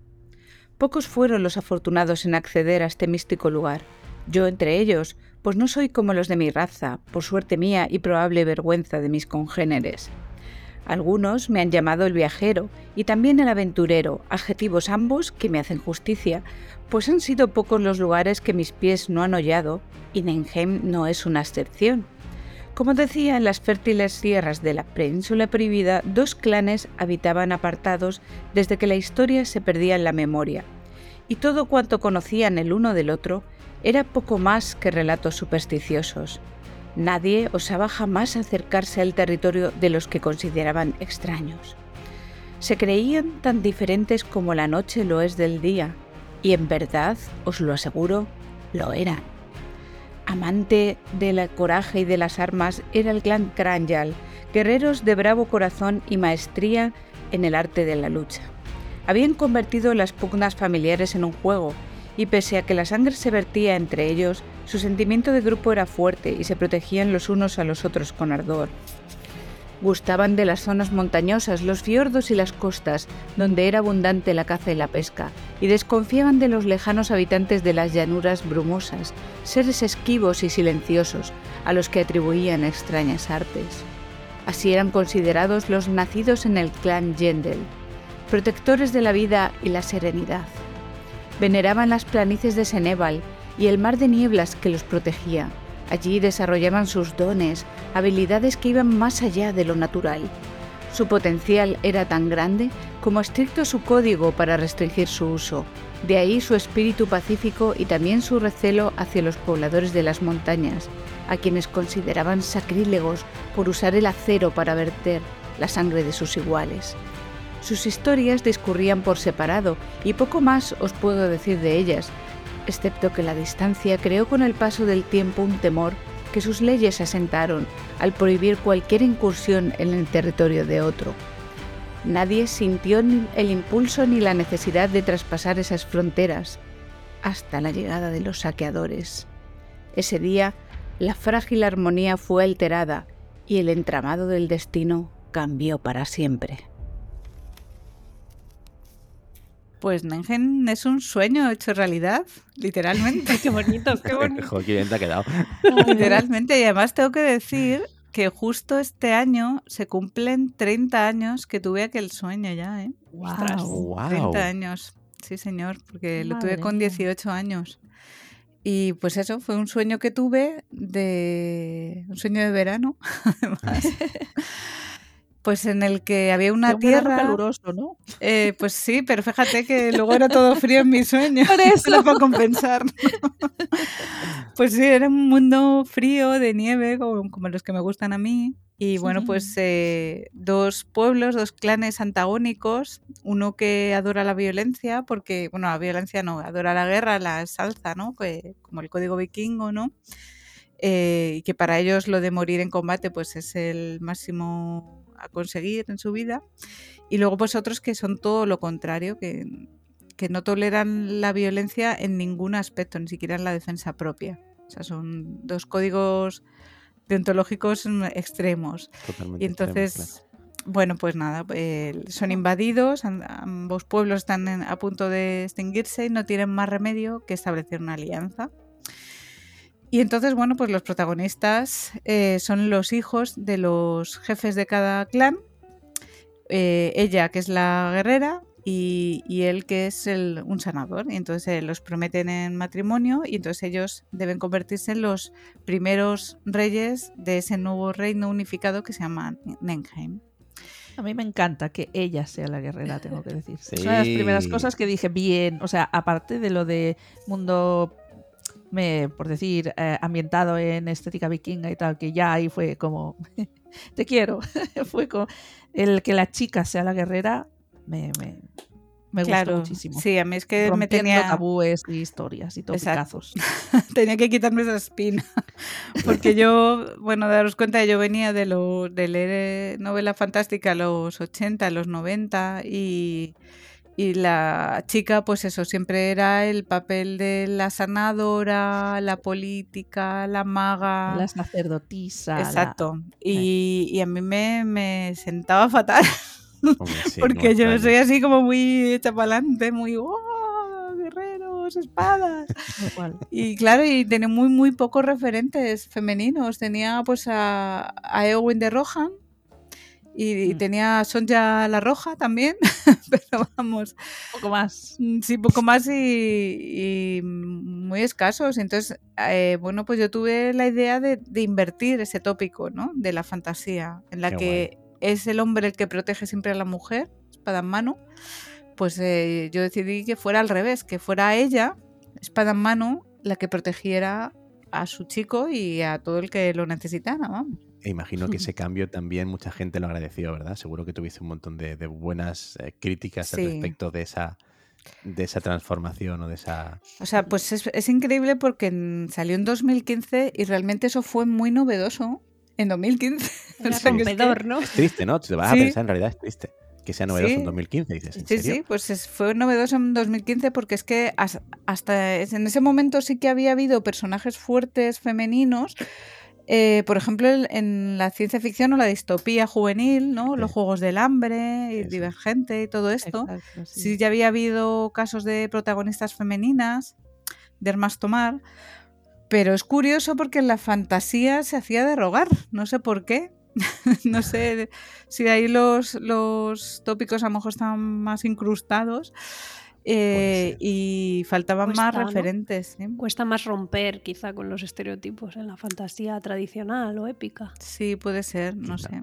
El caso es que fue muy fresco en dos sentidos. En uno que, que es verdad que todo, casi todas las novelas de fantasía siempre estaban ambientadas en, el, en un medievo artúrico, por decirlo así, Sí, ¿sabes? sí, sí, sí. Entonces, eh, que de repente tu- tuviera una ambientación nórdica, una novela de fantasía, era algo fresco que no se había visto hasta entonces. Y tan fresco.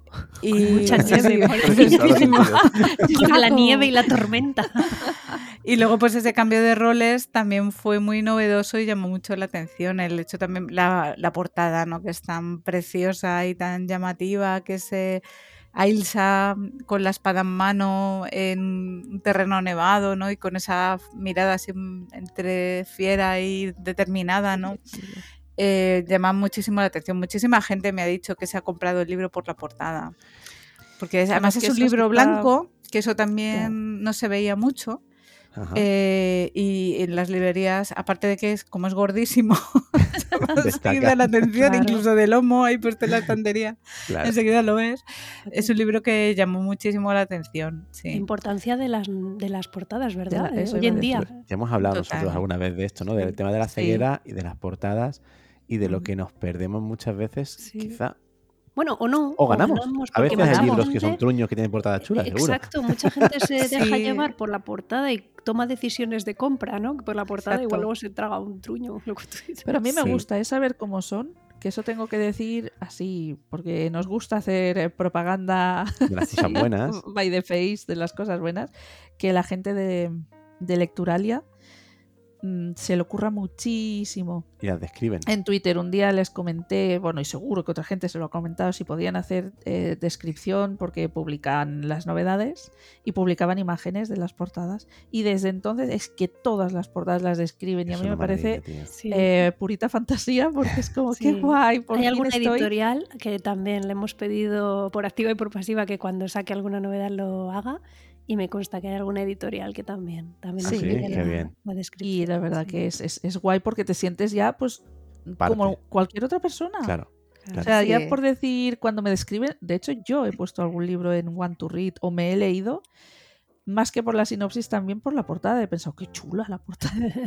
Qué guay que pueda hacer esa, esa, esa decisión, aunque luego no sea Exacto. buena, ¿no? Pero qué guay Exacto. ser capaz de, tener la- eh, cogerlo en igualdad, La de, igualdad de oportunidades, condiciones del igualdad de resto. condiciones. También os digo que pasa al contrario, ¿eh? que a mí me ha pasado Sí. más de una vez que me he cogido un libro eh, que yo me quería leer, porque ya lo conocía, y la portada tan horrorosa, tan horrorosa, que la he tenido que tapar, porque no soy capaz, te lo digo de verdad, no soy capaz de leer ¿En el libro serio? viendo esa portada tan horrible. Ahí. Ostras, para que veáis lo que influye, ¿eh? Sí, sí, total. yo soy muy tío. visual, la verdad es que lo reconozco, soy muy, muy visual. Y a mí me pasa que yo me compro libros por la portada también. Y, y me pasa al contrario, pues eso que como veo un libro que es un horror de portada, mm, uf, no, no, no le doy ninguna oportunidad. tiene que ¿eh? ser estratosférica para que te lo compres, ¿no? y luego, por ejemplo, pues los libros clásicos elijo muy bien la edición. O sea que quiero tener. Por ejemplo, Claro. ahora me quiero comprar el de. eh, el de Vencer al Dragón, que no me lo he leído. No, no sé si habéis oído hablar de él. No. Yo ¿de te he oído a ti, a ti. Sí, pues es que justamente eh, acaba de salir una reedición ahora mismo. Mira, es que te No, que- perdón, a Sanderson. Creo que fue de los primeros libros que él recuerda. Creo que lo he leído en Exacto. el libro de Sanderson. Sí, sí, sí, él, él lo ha re- de hecho creo que él- lo llevan en la portada el, el claim este de Sanderson eh, de que fue el libro que le hizo ser escritor o algo así. Dice. Ah, Sí, qué eso guay. ¿De quién es este? Y entonces es de una autora que se llama Bárbara Hamley.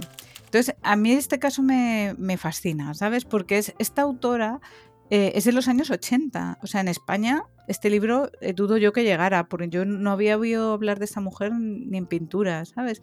Y hizo lo que hizo George R. Martin como Ajá. 10 años antes, ¿sabes? Que cogió. Ostras. los tópicos de la fantasía y los destruyó por completo. Y entonces ella, ¿qué pasa? Que hizo una historia eh, en la que la protagonista ya tiene edad, no es una Ajá. joven, ya Ah, es, una madre, de hecho. Ajá, qué guay. Eh, y entonces ella tiene que elegir. Es, es, es maga, sí, eso es lo malo. Que eso sí que no lo rompió.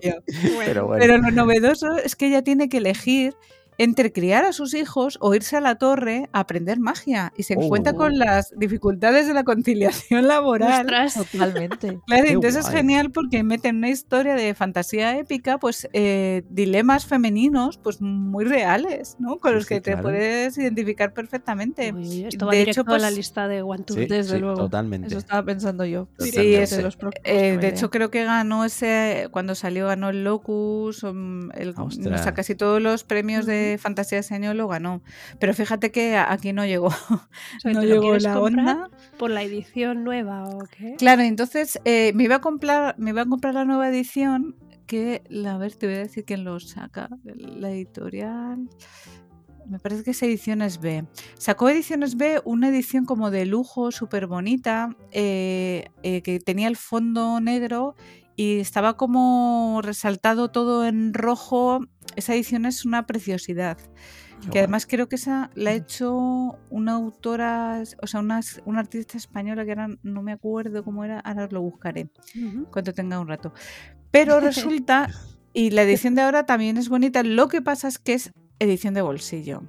Y yo Ah, no, no. Tú quieres tapadura. Claro, tapadura. yo los libros guays Claro. tienen que ser en tapadura. y- Tapadura y a la entonces- biblioteca. entonces, he descubierto que, el- eh, a- eso sí, en los 90 salió una edición de este libro de Nova.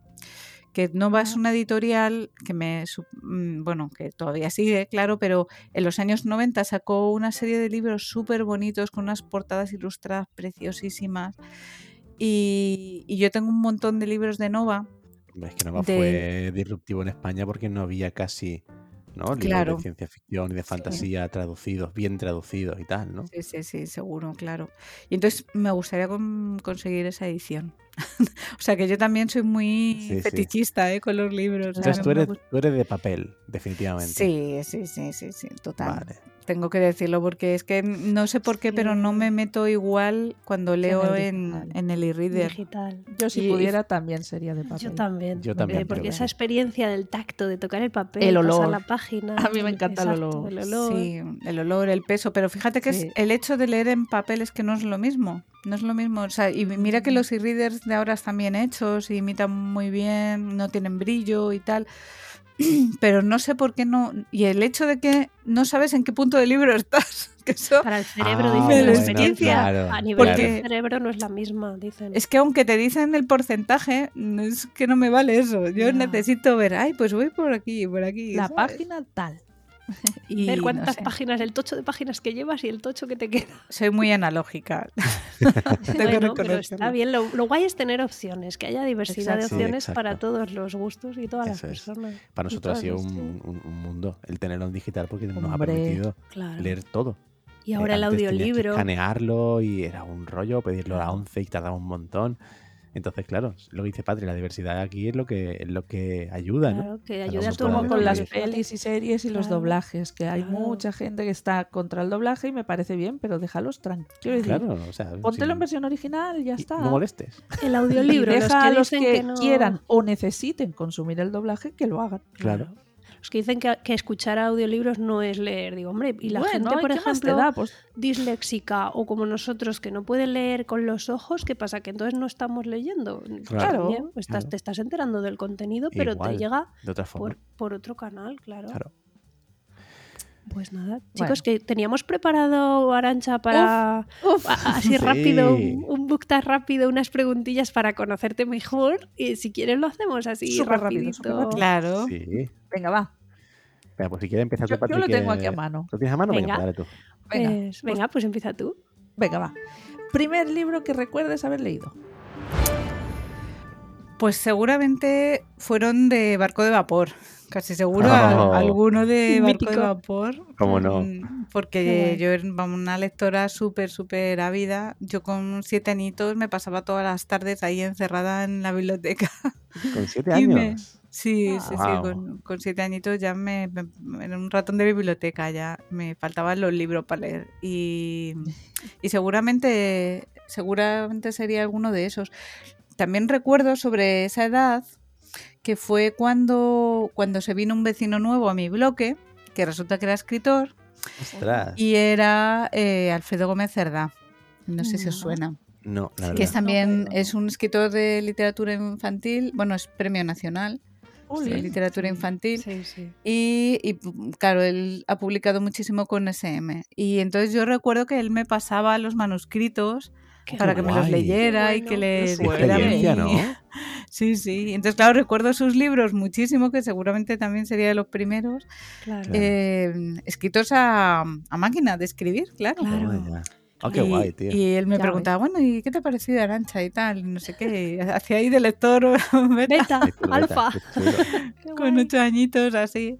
Y luego recuerdo ya un poco más mayor, recuerdo con muchísimo cariño, y eso sí que mm, puedo constatar que fue el primer libro que me compré con mi dinero de la paga. eso sí me acuerdo perfectamente llegar con toda la ilusión de mi dinero de la paga a la librería. Quiero comprar un libro. Qué guay. Que fue un libro de Elige tu propia aventura. Hombre, Ah, Hombre. los adoraba. Que me acuerdo yo que valían 300 pesetas. Así. Qué guay. Y sí, sí, esos fueron los primeros libros que yo me compré. eh, que Qué bueno, es que me fa- mm, yo es que flipaba con eso. Claro, era- eran un poco, claro, proto-rol, ¿no? Porque Claro. era un poco Sí, como jugar al sí, rol y sí. tomar ahí tus decisiones y Como un en videojuego. braille de estos. ¿Sí? No, sí, braille, porque mi hermano bueno. los leía y luego pues los llevábamos a la once a que me los pasaran en braille, que a mí me gustaban guay. mucho. Ostras, Qué curioso. Nunca había pensado en Brian un libro de esto. Pero sí, sí, es lo mismo, claro. Da igual. Claro, es que es más difícil porque, claro, te decía, si eliges tal, vete a la página, no sé cuántos. Y claro, en Braille lo tendrían que adaptar para que cuadrara, ¿no? Pero acuérdate que en Braille tenemos, teníamos los dos números de página. El, el Ah, real, sí, es verdad. y el ponía de en la Braille. Sí. el número de páginas del libro original, es verdad. eso es, es teníamos a la izquierda el real, a la derecha el de Braille. Claro, así te movías por el libro para adelante y para atrás. Eso claro. es, qué guapo. Vale, Vale, pues nada, siguiente pregunta. Venga. El, el último libro que has leído. pues estoy leyendo El Quijote. Ya. Oye, yo no me lo he leído, ¿eh? Estoy leyendo El Quijote, que era una deuda histórica que tenía yo que me daba Muy vergüenza bien. decir que no me había leído El Quijote y la verdad es que, a ver, por un lado lo estoy disfrutando muchísimo y por otro lado estoy sufriendo un montón. Muchísimo. También. A ver, Sí, ¿por qué? ¿Por estoy qué? sufriendo Cuéntanos. muchísimo. Pues estoy sufriendo porque yo me veo totalmente en el personaje del Quijote. porque él eh, estaba obsesionado con las novelas de caballería, que eran novelas de fantasía al final, Sí, ¿sabes? claro. Que eran pues eh, claro, de su se época. enfrentaban a dragones, se enfrentaban a gigantes, a poderes sobrenaturales. Y, y él quería ser un caballero andante y, y tenía un sentido del honor y de la justicia súper elevado. Y entonces, claro, Cervantes se ríe de- y ridiculiza todo eso, que para mí es tan importante y lo llevo tan adentro, ¿no? Y entonces, claro, lo hace de una manera genial, que es lo que tienes que Pero reconocer. al final es, es como un homenaje, ¿no? También a la literatura. Mm, No, ¿No? no creo que sea, creo que es más bien Yo no creo que lo, lo ¿Tú crees pinta un poco como no? ridiculización Una de- parodia. de- Parodia. de- del género, ¿no? Y te está Claro. molestando, Eh. aunque es una genialidad, pero te está molestando leerlo, porque es como, pues, a mí sí me gusta y me lo estás ridiculizando. Claro, o sea, tú date cuenta que cuando se escribe en 1500 todo esto ya ha pasado de moda, ¿sabes? El tema de, de la literatura de caballería está pasadísimo de moda. Entonces, él, claro, ridiculiza a una persona que se ha quedado ahí enganchada en eso, está súper anticuada, de de hecho habla, habla con arcaísmos, ¿no? Que, la- o sea, todo lo que es el lenguaje, la verdad es que está siendo un descubrimiento. antiguo. Habla con arcaísmos y estamos hablando de un marco de referencial Claro. de 1500. Exacto, o sea, habla con arcaísmos de ya en 1500. Claro. ya en 1500.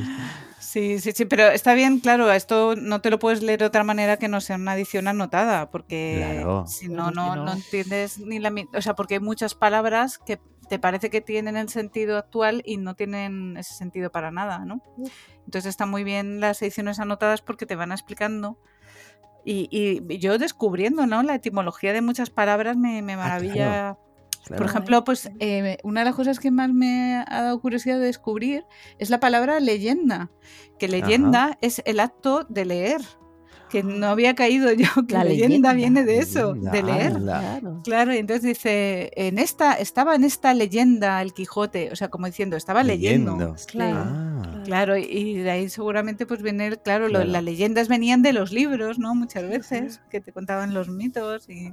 y lo tienes anotado, eh, cada, es decir, cada palabra arcaica que entiendo que se aleja mucho de, un sin- de- de lo que nosotros podemos intuir que significa, te aparece una nota al pie y, te sale, te- y en la nota al pie te explica lo que es. Claro, claro. A ver, es una manera de leer un poco farragosa, porque cada página a lo mejor pues tiene entre 5 o 10, pa- 10 pie de página, ¿sabes? Claro. la- Anotaciones al pie. Entonces, algunas son extensitas, ¿eh? No es solo esto significa tal, sino que te explica que también, es- es- claro, te explica Está no solo las palabras, sino algunas frases o algunas de referencias de dónde vienen. Pues esto sale en el Amadís de Gaula y en este Ah, sentido, pues. Te Cervantes con- quería... en contexto, claro. Claro, te me pone en y contexto. Por eso me parece súper interesante. Me recuerda un poco a al libro de, de- de El guerrero de la Del- sombra del cerezo Sí, de tu amigo David Sí. eh, Begil, que lo que pasa que claro, yo me lo leí en digital por supuesto y el rollo es que es un poco más complicado A eso para una yo, persona ciega ir a cada anotación, entonces me las leí todas del tirón, que es verdad que pierde un poco de contexto, pero ya solo con las anotaciones flipé porque lo que decías, ¿no? No solo pone lo que pueda significar, sino que muchas veces lo contextualiza y me Claro. parece súper interesante. Claro, te, te cuenta muchas cosas. Y es, a ver, para un tema como el Quijote es que es imprescindible para entender Sí. la obra realmente, ¿no? Claro. Y, y saber por qué pone eso, mm, de dónde ha salido esta frase, porque todo tiene Sí. referencias a lo que era la literatura de entonces y de los siglos previos. Claro. Claro. Y entonces, claro, pues mm, el lector de a pie no tiene por qué tener ese conocimiento, ¿no? Fíjate, creo que el error es que nos obliguen, vamos, no sé a vosotros, pero a mí me obligaron a leerlo en, en Mm. A mí no, bachillerato, a mí no. creo. O al hecho, menos como he dicho, no me era una de las aún. opciones, creo, y tuve que leer un- algunos capítulos escogidos por el profesor y yo creo que no tienes la madurez suficiente con Para 15, 16 apreciarlo, años claro. para entender lo que estás Entender, leyendo. claro. Entonces me Claro. parece guay, ya pues más, habiendo leído más y siendo más mayor, retomarlo y leerlo de forma voluntaria, porque yo creo que se disfruta mucho más. Sí, sin duda. Además, yo sentía que ahora este era el momento, porque después de haber hecho los libros de RBA de, de las crónicas artúricas, y ya estaba ahí empapadísima del tema de la caballería, y que por otro lado entiendes de dónde viene toda la novela fantástica actual. Claro. Claro que viene de ahí, de las sagas artúricas. Y, y entonces, bueno, pues claro, a lo mejor por eso me está sentando tan mal. Porque vengo yo aquí toda fascinada, aquí, ah, Morgana, tal. Y claro. Y este señor te lo está me está fastidiando. desmontando. Que también, es que también entiendo ahora por qué en España se aborrece y se ningunea la fantasía. Y es que viene todo de ahí, estoy Viene de muy allá, de muy lejos. Viene de ahí, lejos. claro, porque, claro, si nuestro máximo exponente universal de la literatura es un libro que se dedica a, a menospreciar la fantasía a la gente que le gusta soñar. Pues claro, pues que todo lo que escribamos aquí en España que sea fantasía, pues será menospreciado, claro. Bueno, pero esto por suerte está cambiando, ¿no? Mm, Bueno, Sí, hombre, yo creo que sí. Ha, ha surgido No, en yo los creo últimos que hay- 10, 15 años muchísimos Bueno, a ver, ha mejorado, sin duda ha mejorado, pero estamos muy lejos. Es como lo de la, la literatura hecha por mujeres también, que no, Ya. yo- a mí me Claro. pasa el doble prejuicio, ¿no? Por ser Ya. española y por Claro. ser mujer. Claro. Y en ambas cosas se ha mejorado muchísimo, pero también te queda mucho camino. Yo creo que, Mm. fíjate, se ha mejorado más en el tema de, de reconocer más a las autoras que en el tema de reconocer a los autores españoles Wow. porque hay un prejuicio abismal. Y es curioso porque en otros géneros, ahora mismo los es- autores españoles, los, vamos, están barriendo con todo, ¿sabes? O sea, se vende muchísimo más, por ejemplo, en thriller, en, Novela negra, ¿verdad? en no- Sí. sí, en Sí. novela contemporánea, vende muchísimo más ahora mismo el autor español que el extranjero, pero en fantasía justo al revés. curioso, no Y a una distancia justo ayer- abismal. abismal. Ayer eh, eh, leía en Twitter a una autora, una chica que escribe romántica, y dice que había tenido una conversación con un amigo suyo y decía, jo, es que a mí leer romántica prefiero las extranjeras. Dice, ¿y a quién lees? Dice, pues a Megas- Megan Maswell, Alice Keller. Dice, pero si es que son españolas, lo que pasa que para que veáis los prejuicios, como Sí, publican con un seudónimo en inglés o Sí, sí, anglosajón, pues triunfan Claro. más, pero son españolas. Qué triste, Claro, ¿verdad? Que tengas que ponerte pero- un nombre extranjero para poder vender en tu país. O sea, es, es Bueno, muy y triste. Megan, Megan Maswell, yo creo que ya es tan conocidísima que ya mucha gente ¿Sabe quién eh, es? sabe que Sí, es española, sí. que por cierto iba a mi colegio. Ah, no qué bueno. digas. Fíjate. Iba a mi, a mi colegio, lo que pasa es que me sacaba 10 cursos y nunca coincidí con ella. Pero sí, estudiamos en el mismo colegio. Y, y claro, pues ella hizo lo que otra mucha gente también hizo en fantasía, que era que se tuvo que poner un nombre extranjero para poder vender más. Y eso es verdad que en romántica pasa muchísimo. triste, tío. Mm. Jo. Pues sí. Es como, me recuerda un poco cuando las mujeres, eh, he, visto, he leído varios casos, ¿no? Se ponían nombres eh, masculinos para vender Sí, claro. o incluso los maridos se Exacto. apropiaban del trabajo de ellas para poder Para Para poder que ellas pudieran. Fernán Caballero, triste. que era Exactamente. Cecilia Volde- a ver. sí. Aquí hemos, leído- entonces- hemos hablado de, no sé si lo has leído, Arancha, de María Alejárraga. Eh. Sí, hay una novela de Vanessa Monfort que se llama La mujer sin nombre, María Alejárraga fue la primera dramaturga española, pero no se conocía hasta hace muy pocos años porque firmaba con el nombre de su marido, de. Gregorio Fernández Sierra. Qué fuerte. Y, Ya. y Pues era, cuántos, ah, ca- cuántos casos habrá sí que no sepamos. eh? Eso es. cuántos. Que no Tanto sepa- Bueno, de hecho, ya sabéis que Frankenstein estuvo a puntito de, de atribuirse porque salió como anónimo. Al principio. Ah, ¿en serio? No lo sabía. Sí, pues es Mary Shelley, a pesar de ser hija de, de autores, bueno, de su madre súper mm, luchadora de los defens de Sí. de la- Sí, lo diré, defensora de los derechos de la mujer, la mujer. eh. que era Mary Wollstonecraft, Wollstone- Wollstonecraft, Esa la estudié yo en el máster. Claro, y su padre, que era un, un poeta, un autor muy conocido. Y, y entonces, pues, ni siquiera con ese aval consiguió editorial para publicar su libro, porque, bueno, aparte que era súper jovencísima, que es que tenía 17 años, 17, 18 años. tenía una crudeza que es que, claro, le decía a las editoriales que es que, claro, que no, que, que no, no se lo podían publicar con su nombre, porque claro, como nadie se iba a esperar con un nombre de mujer- Joder. un libro tan crudo, ¿no? Como ese. la Y gente al- pensaba que lo había escrito su marido, ¿verdad? Claro, entonces primero se lo publicó, accedió una editorial a publicárselo, pero anónimo. Y como era anónimo y de repente empezó a tener muchísimo éxito y, mm, y muchísimo tirón, muy, muy buenas críticas, eh, claro, pues ¿cómo se lo van a atribuir a ella? Se lo atribuyeron a, a su marido, a Qué Percy Shelley. fuerte. Qué asco, tío. Hay una peli de esto que se llama Sí, Shelley. Sí, sí, sí. está muy bien. Ahí lo, cuente, lo cuentan todo esto, sí. Y, y eso, bueno, pues porque al final mm, me imagino que, que el, claro, el- eh, su marido no tendría las narices de decir esto era mío, ¿sabes?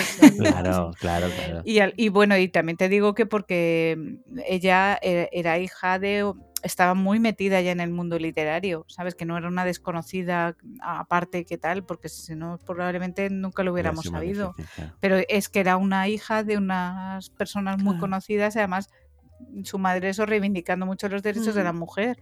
O sea que yo creo que tuvo esa fuerza y aún así lo tuvo difícil. Sí, o sea, sí. que Imagínate imagínate, otras, claro. Sí, exacto, si no Claro. hubiera tenido esas facilidades, pues, pues sería Frankenstein obra de, de saber quién masculino. De anónimo. Bueno, pues seguimos. Siguiente Venga, pregunta. seguimos. Tercera pregunta. Esta es difícil, Arancha.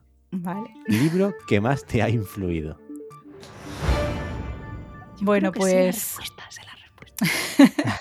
A ver, probablemente como escritora mm, me ha influido muchísimo Dune, eh, que lo he dicho ya muchas veces, sí, Frank Herbert. Pero mira, voy a decir otro que me ha influido, que fue lo que me hizo definitivamente decir, yo quiero ser escritora, que fue eh, l- La historia interminable. Oh, Porque La historia interminable a mí me sobrecogió la idea de la nada, de, Mm. de que la gente había dejado de soñar, que había dejado de súper crear. Fantasía. Y entonces eso me sobrecogía y yo, no, no, yo nunca dejaré de soñar. tal. Y entonces ahí yo me hice el firme propósito, que bueno, esto lo cuento también en el prólogo de Nenheim, ¿no?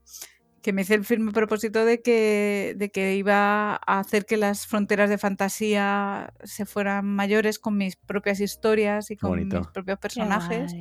Y yo siempre he tenido ahí la ilusión de pensar que Nenheim está en algún lugar de fantasía y es, ahí están Siegfried, Con Atreyu. Qué guay. Claro. O sea que yo creo que ese libro me mm, fue como una revelación realmente para mí, eh, la historia interminable. O sea, y además el hecho de que te metas en el libro, ¿no? Lo de ahí traspasas la cuarta pared ¿no? Claro. Y, y te- y el lector se convierte en protagonista. O sea, es que es tan maravillosa esa idea Como Que es tan era deseada, novedoso, porque claro. no me digáis que no habéis tenido muchas veces Claro. ganas de, de meteros Desde ahí en un libro y Hombre. poder estar ahí con los protagonistas. Ya lo hablábamos nosotros, ¿no? En, en uno de los episodios, ¿no? ¿Qué, ¿En qué libro te gustaría, qué Sí, universo literario te uno de gustaría los book vivir? tags. Uno de los book ta- Sí. bu- uy, book tags. Sí, sí. Claro, claro, es que es una idea tan maravillosa la de Sí, poderte tío. meter en un libro y, Y esa idea, lo- claro, se la das a un niño y alucina, ¿no? Y entonces, Lo que hablábamos antes de la parte visual, eh, yo recuerdo de pequeña ver que llegó a mis manos una edición que, que supongo que está así en todas, pero que estaba la parte en la que contaba lo de Bastian de un color y la parte que Sí. transcurría en fantasía de otro color. ¿no? En verde rosa. me voló la cabeza porque est- estaba Es un verde y acostumbrada. rosa, sí. Claro, estaba acostumbrada a que todos los libros eran con la letra negra y de repente cae eso en mis manos. Digo, ¿y esto? O sea, tú lo leíste Sí. viendo este, Patre. Sí, sí. Ah, Y recuerdo que eran dos colores y me, uf, me, me, me chocó muchísimo. Claro, es que es, es que ese libro rompedor. O sea, es que yo a mí me indigna de verdad, y fíjate, es esto de la fantasía, ¿no? Que no le hayan dado el premio Nobel de Literatura a Michael Ah. Ende, Michael Ende. Y ese libro lo merecía, sin duda. Pues sí, sin y duda. Momo es otra joya también de Michael Ende. Es que Mm, todo lo que tiene es maravilloso. Sí, sí. Bueno, cuarta Bueno. preguntita. Género literario que más te gusta.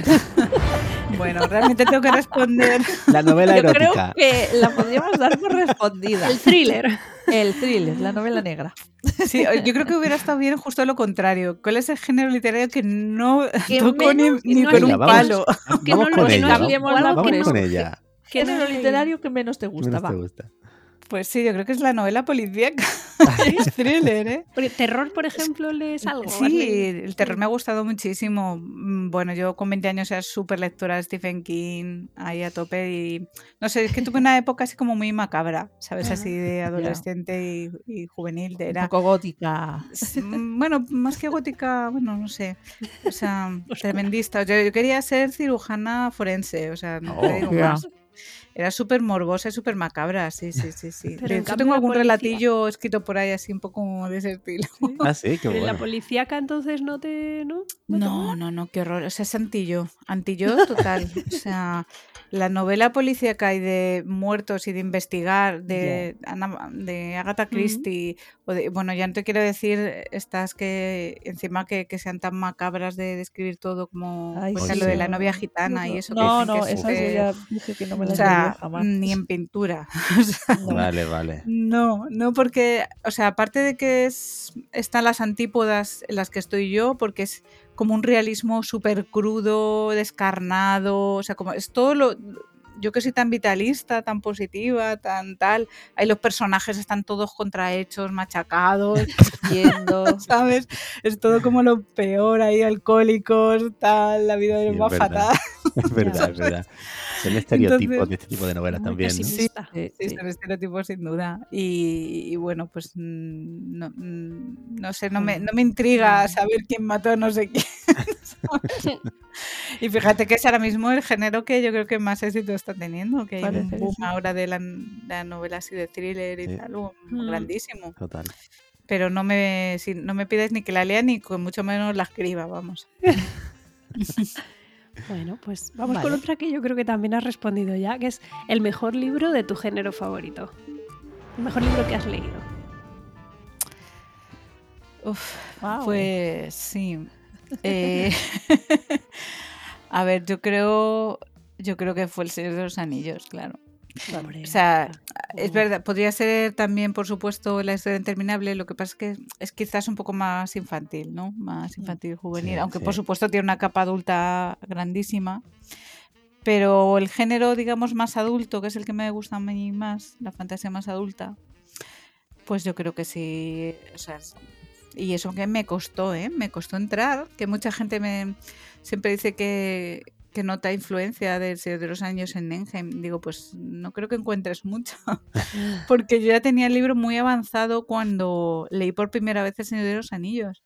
Y es que me pasó una cosa eh, que es que todo el mundo me decía, ay, tienes que leer El Señor de los Anillos, qué tal, no sé qué, porque yo en los años 80 y 90 pues había leído mucho pues todo esto de los reinos olvidados, Ah, mm, un poco también de la Dragonlance, Mm, que, que en realidad eran libros que bebían de Tolkien, Sí, claro. ¿sabes? Que en el fondo es que Mira, empecé el camino claro, del los revés. olvidados Sí, son sí. los elfos oscuros. que- Claro, claro. Y entonces, bueno, pues el- es verdad que el concepto de elfo que había en todas esas novelas estaba cogido de Tolkien, vamos, Mm. tranquilísimamente, ¿no? Y claro, pero yo no había ido a la fuente. Todo el mundo, ay, tienes que leerte a Tolkien si te gustan estas novelas y tal. Y entonces se me ocurrió, que creo que era- tenía 15 o 16 años, me- se me ocurrió empezar a leer eh, El Hobbit. Y entonces eh, uf, se me cayó el libro de las manos. O sea, yo entre enanos con gorritos de colores.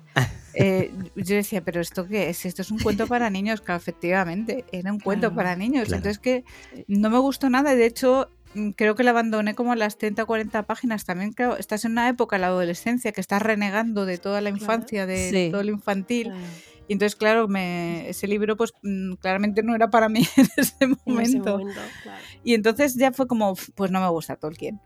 Y entonces pasó muchos, muchos años y no me leí El Señor de los Anillos ya hasta los 22 o los 23, de lo cual me alegro, igual que lo del Quijote, porque ya cuando lo cogí, ya lo pude apreciar en toda su inmensidad y pude Claro. apreciar el lirismo y toda la manera en que está escrito tan bonita y que a mucha gente le aburre, que yo eso también lo puedo entender porque tiene un- una narrativa muy lenta, no es como la de ahora, que es todo muy dinámico y muy rápido todo, ¿no?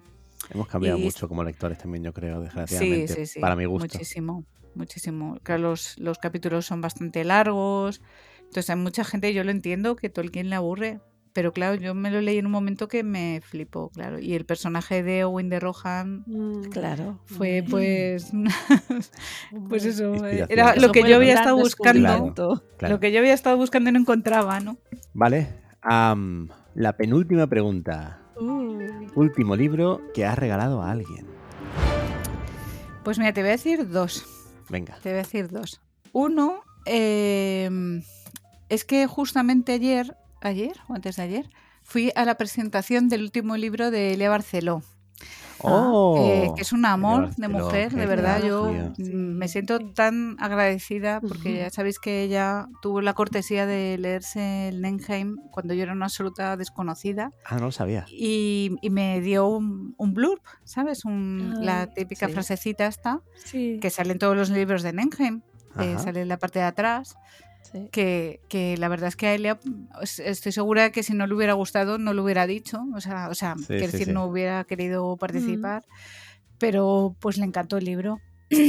Y entonces me dedico, hay una frase que, que yo creo que ayudó también muchísimo a que la gente también se Qué animara guay. a leer el libro.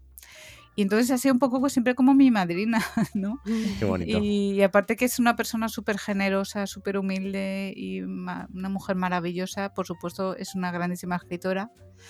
Y yo siempre que viene a Madrid, la verdad es que, vamos, no me lo pierdo. Y entonces ha escrito ahora Amores que Matan, que es la, la segunda entrega de, de un, un nuevo género que ya ha inaugurado, que, que es el noir mediterráneo, porque dice que Ah. claro, que todos los thrillers estos que son nórdicos y hace mucho frío y, tal, y que ella quiere hacer un Claro. noir, pero Claro.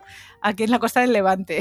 Que no sea en el, en el Baztal, ¿no? Que sea Es- más abajo. Sí, así que, que con palmeritas y que se esté a gustito ahí, a una temperatura agradable. Y entonces, bueno, pues le ha ido muy bien. El, el primer libro fue Muerte en Santa Rita.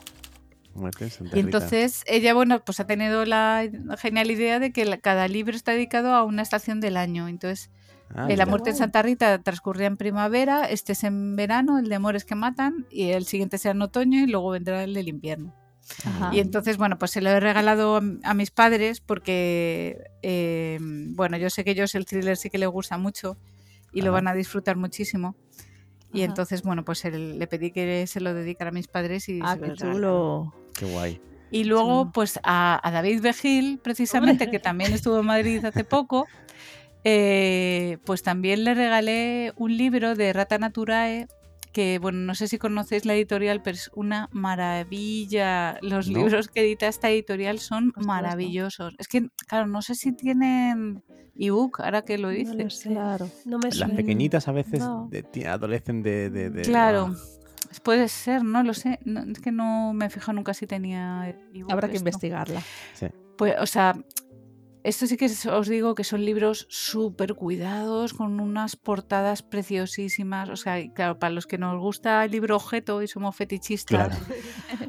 uf, es, que esta es una maravilla. Publica muchísimos libros que yo creo que se encontrarían de la naturaleza, Ah, qué guay. basado en experiencias de... Hay, tiene muchísimas biografías de gente que lo dejó todo y se fue a la naturaleza, a reencontrarse con lo, con lo natural y, y, mm, bueno.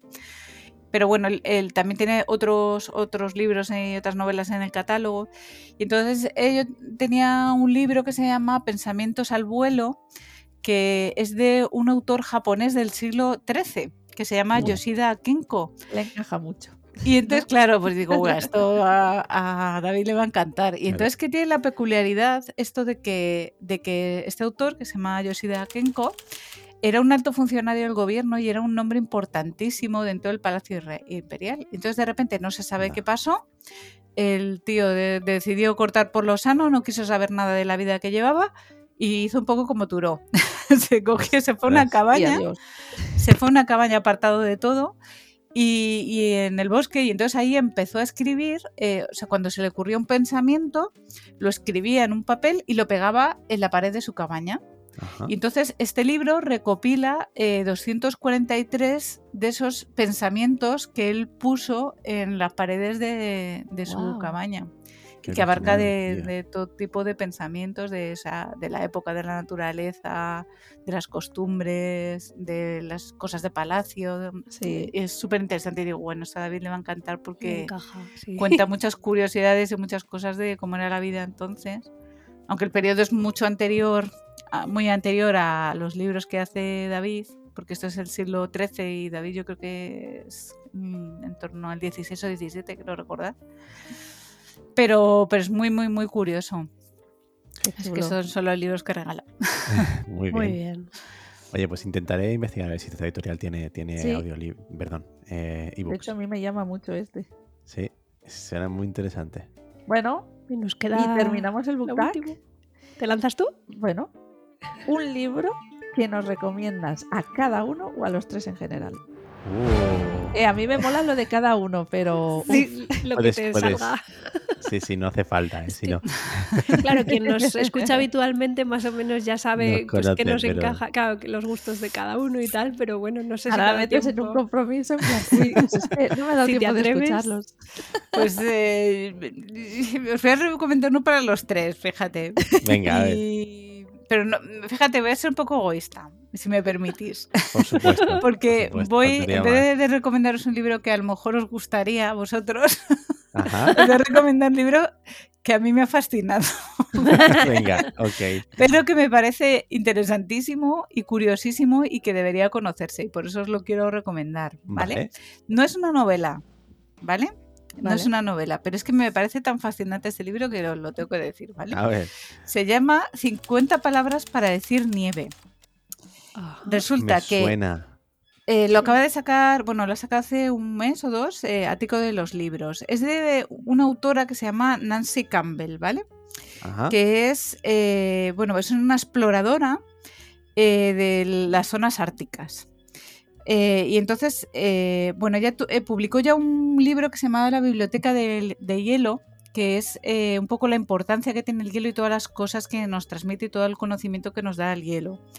Pero en esto de la nieve, pues está muy curioso porque mm, te cuenta en la simbología que tienen las palabras relacionadas con la nieve en diferentes lenguas y cómo la vivencia, eh, cómo es una cultura, eso se representa en la palabra, en Qué la palabra de, de la nieve. Y entonces, bueno, pues es, es curiosísimo porque te pone culturas mm, tan distantes como la sami o la rusa o la hebrea, o sea que hay que claro, no, no tenemos que olvidar que hay nieve también en África, por ejemplo, hay nieve. sí. Claro. Eh, y el- los maoríes también han visto la nieve, entonces para cada uno de sus culturas la nieve significa algo diferente.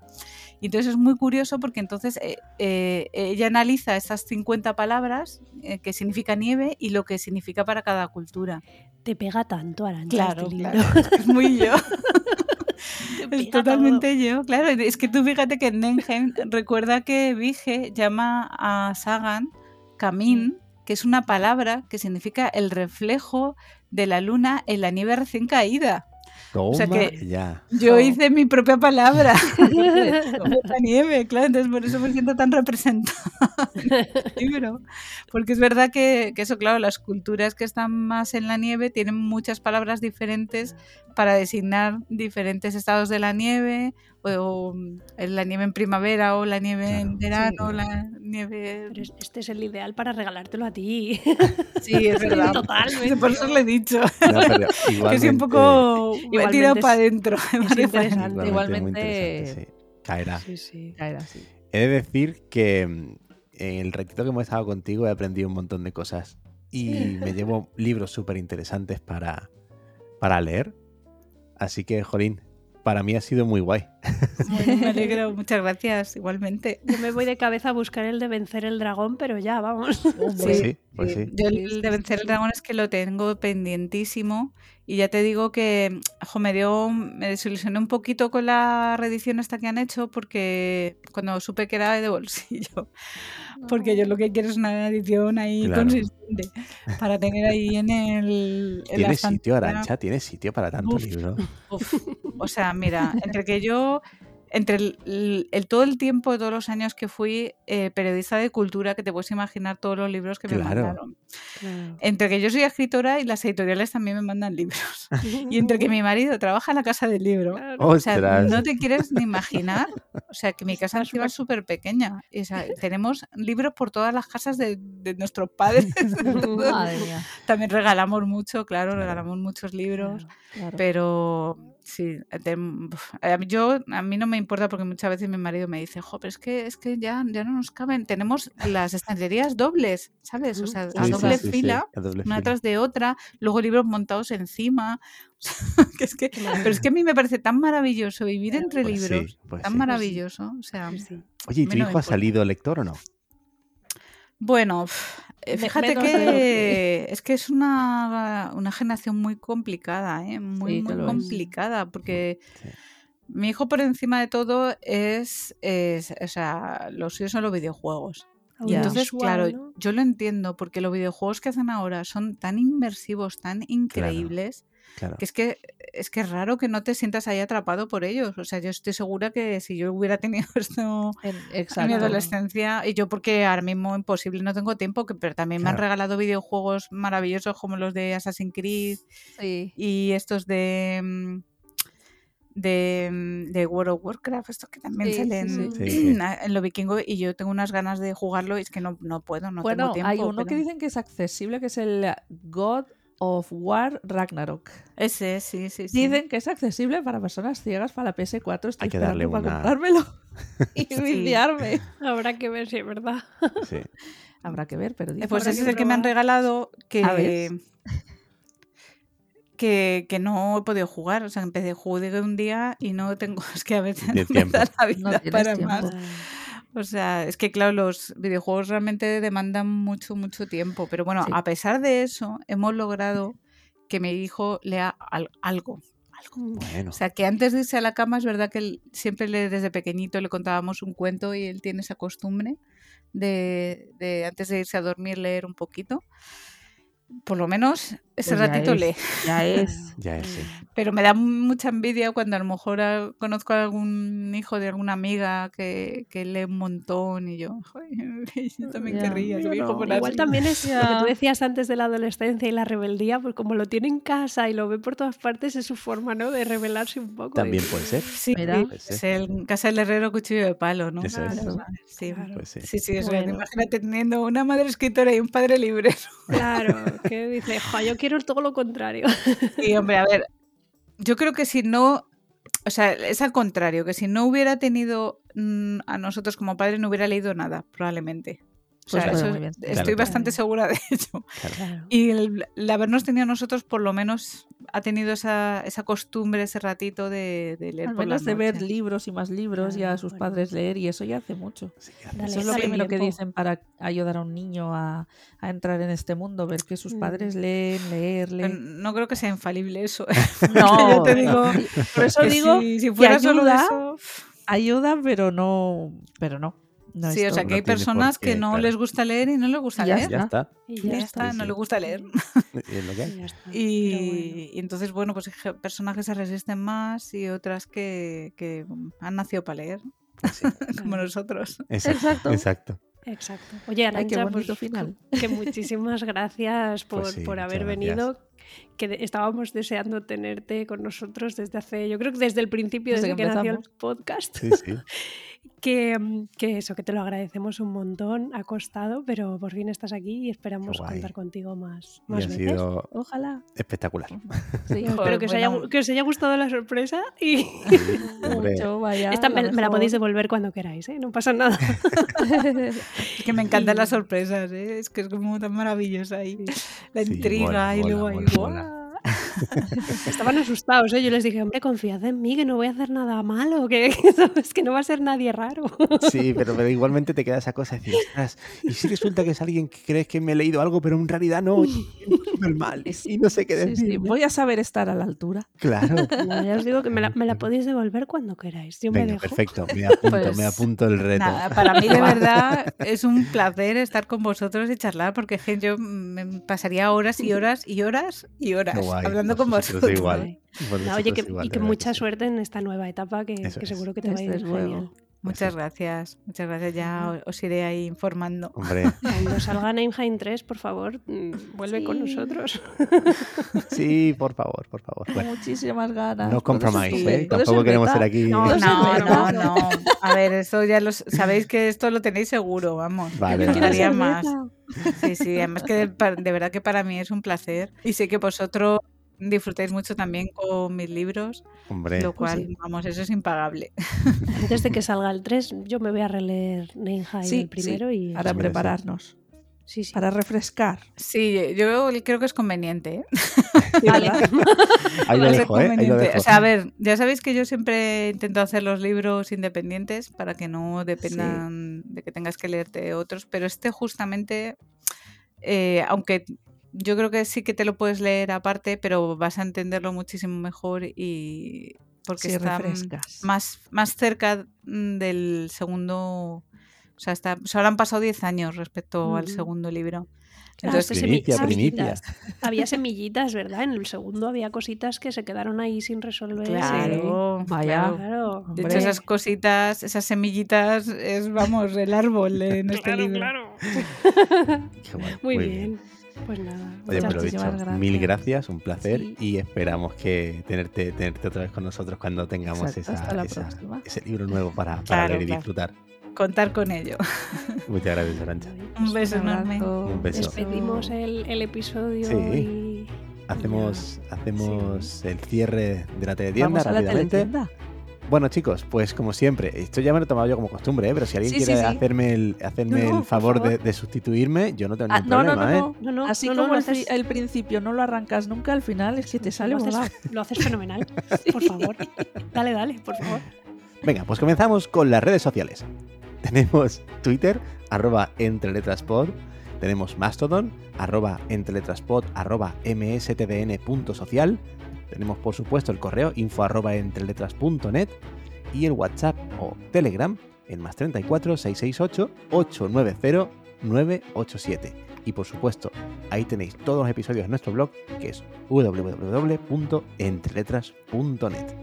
Y no os olvidéis, si os apetece, mandarnos fragmentos, que nosotros estamos encantados de escucharos y como siempre dice Juanjo, y es verdad, nos gusta tener muchas voces aquí.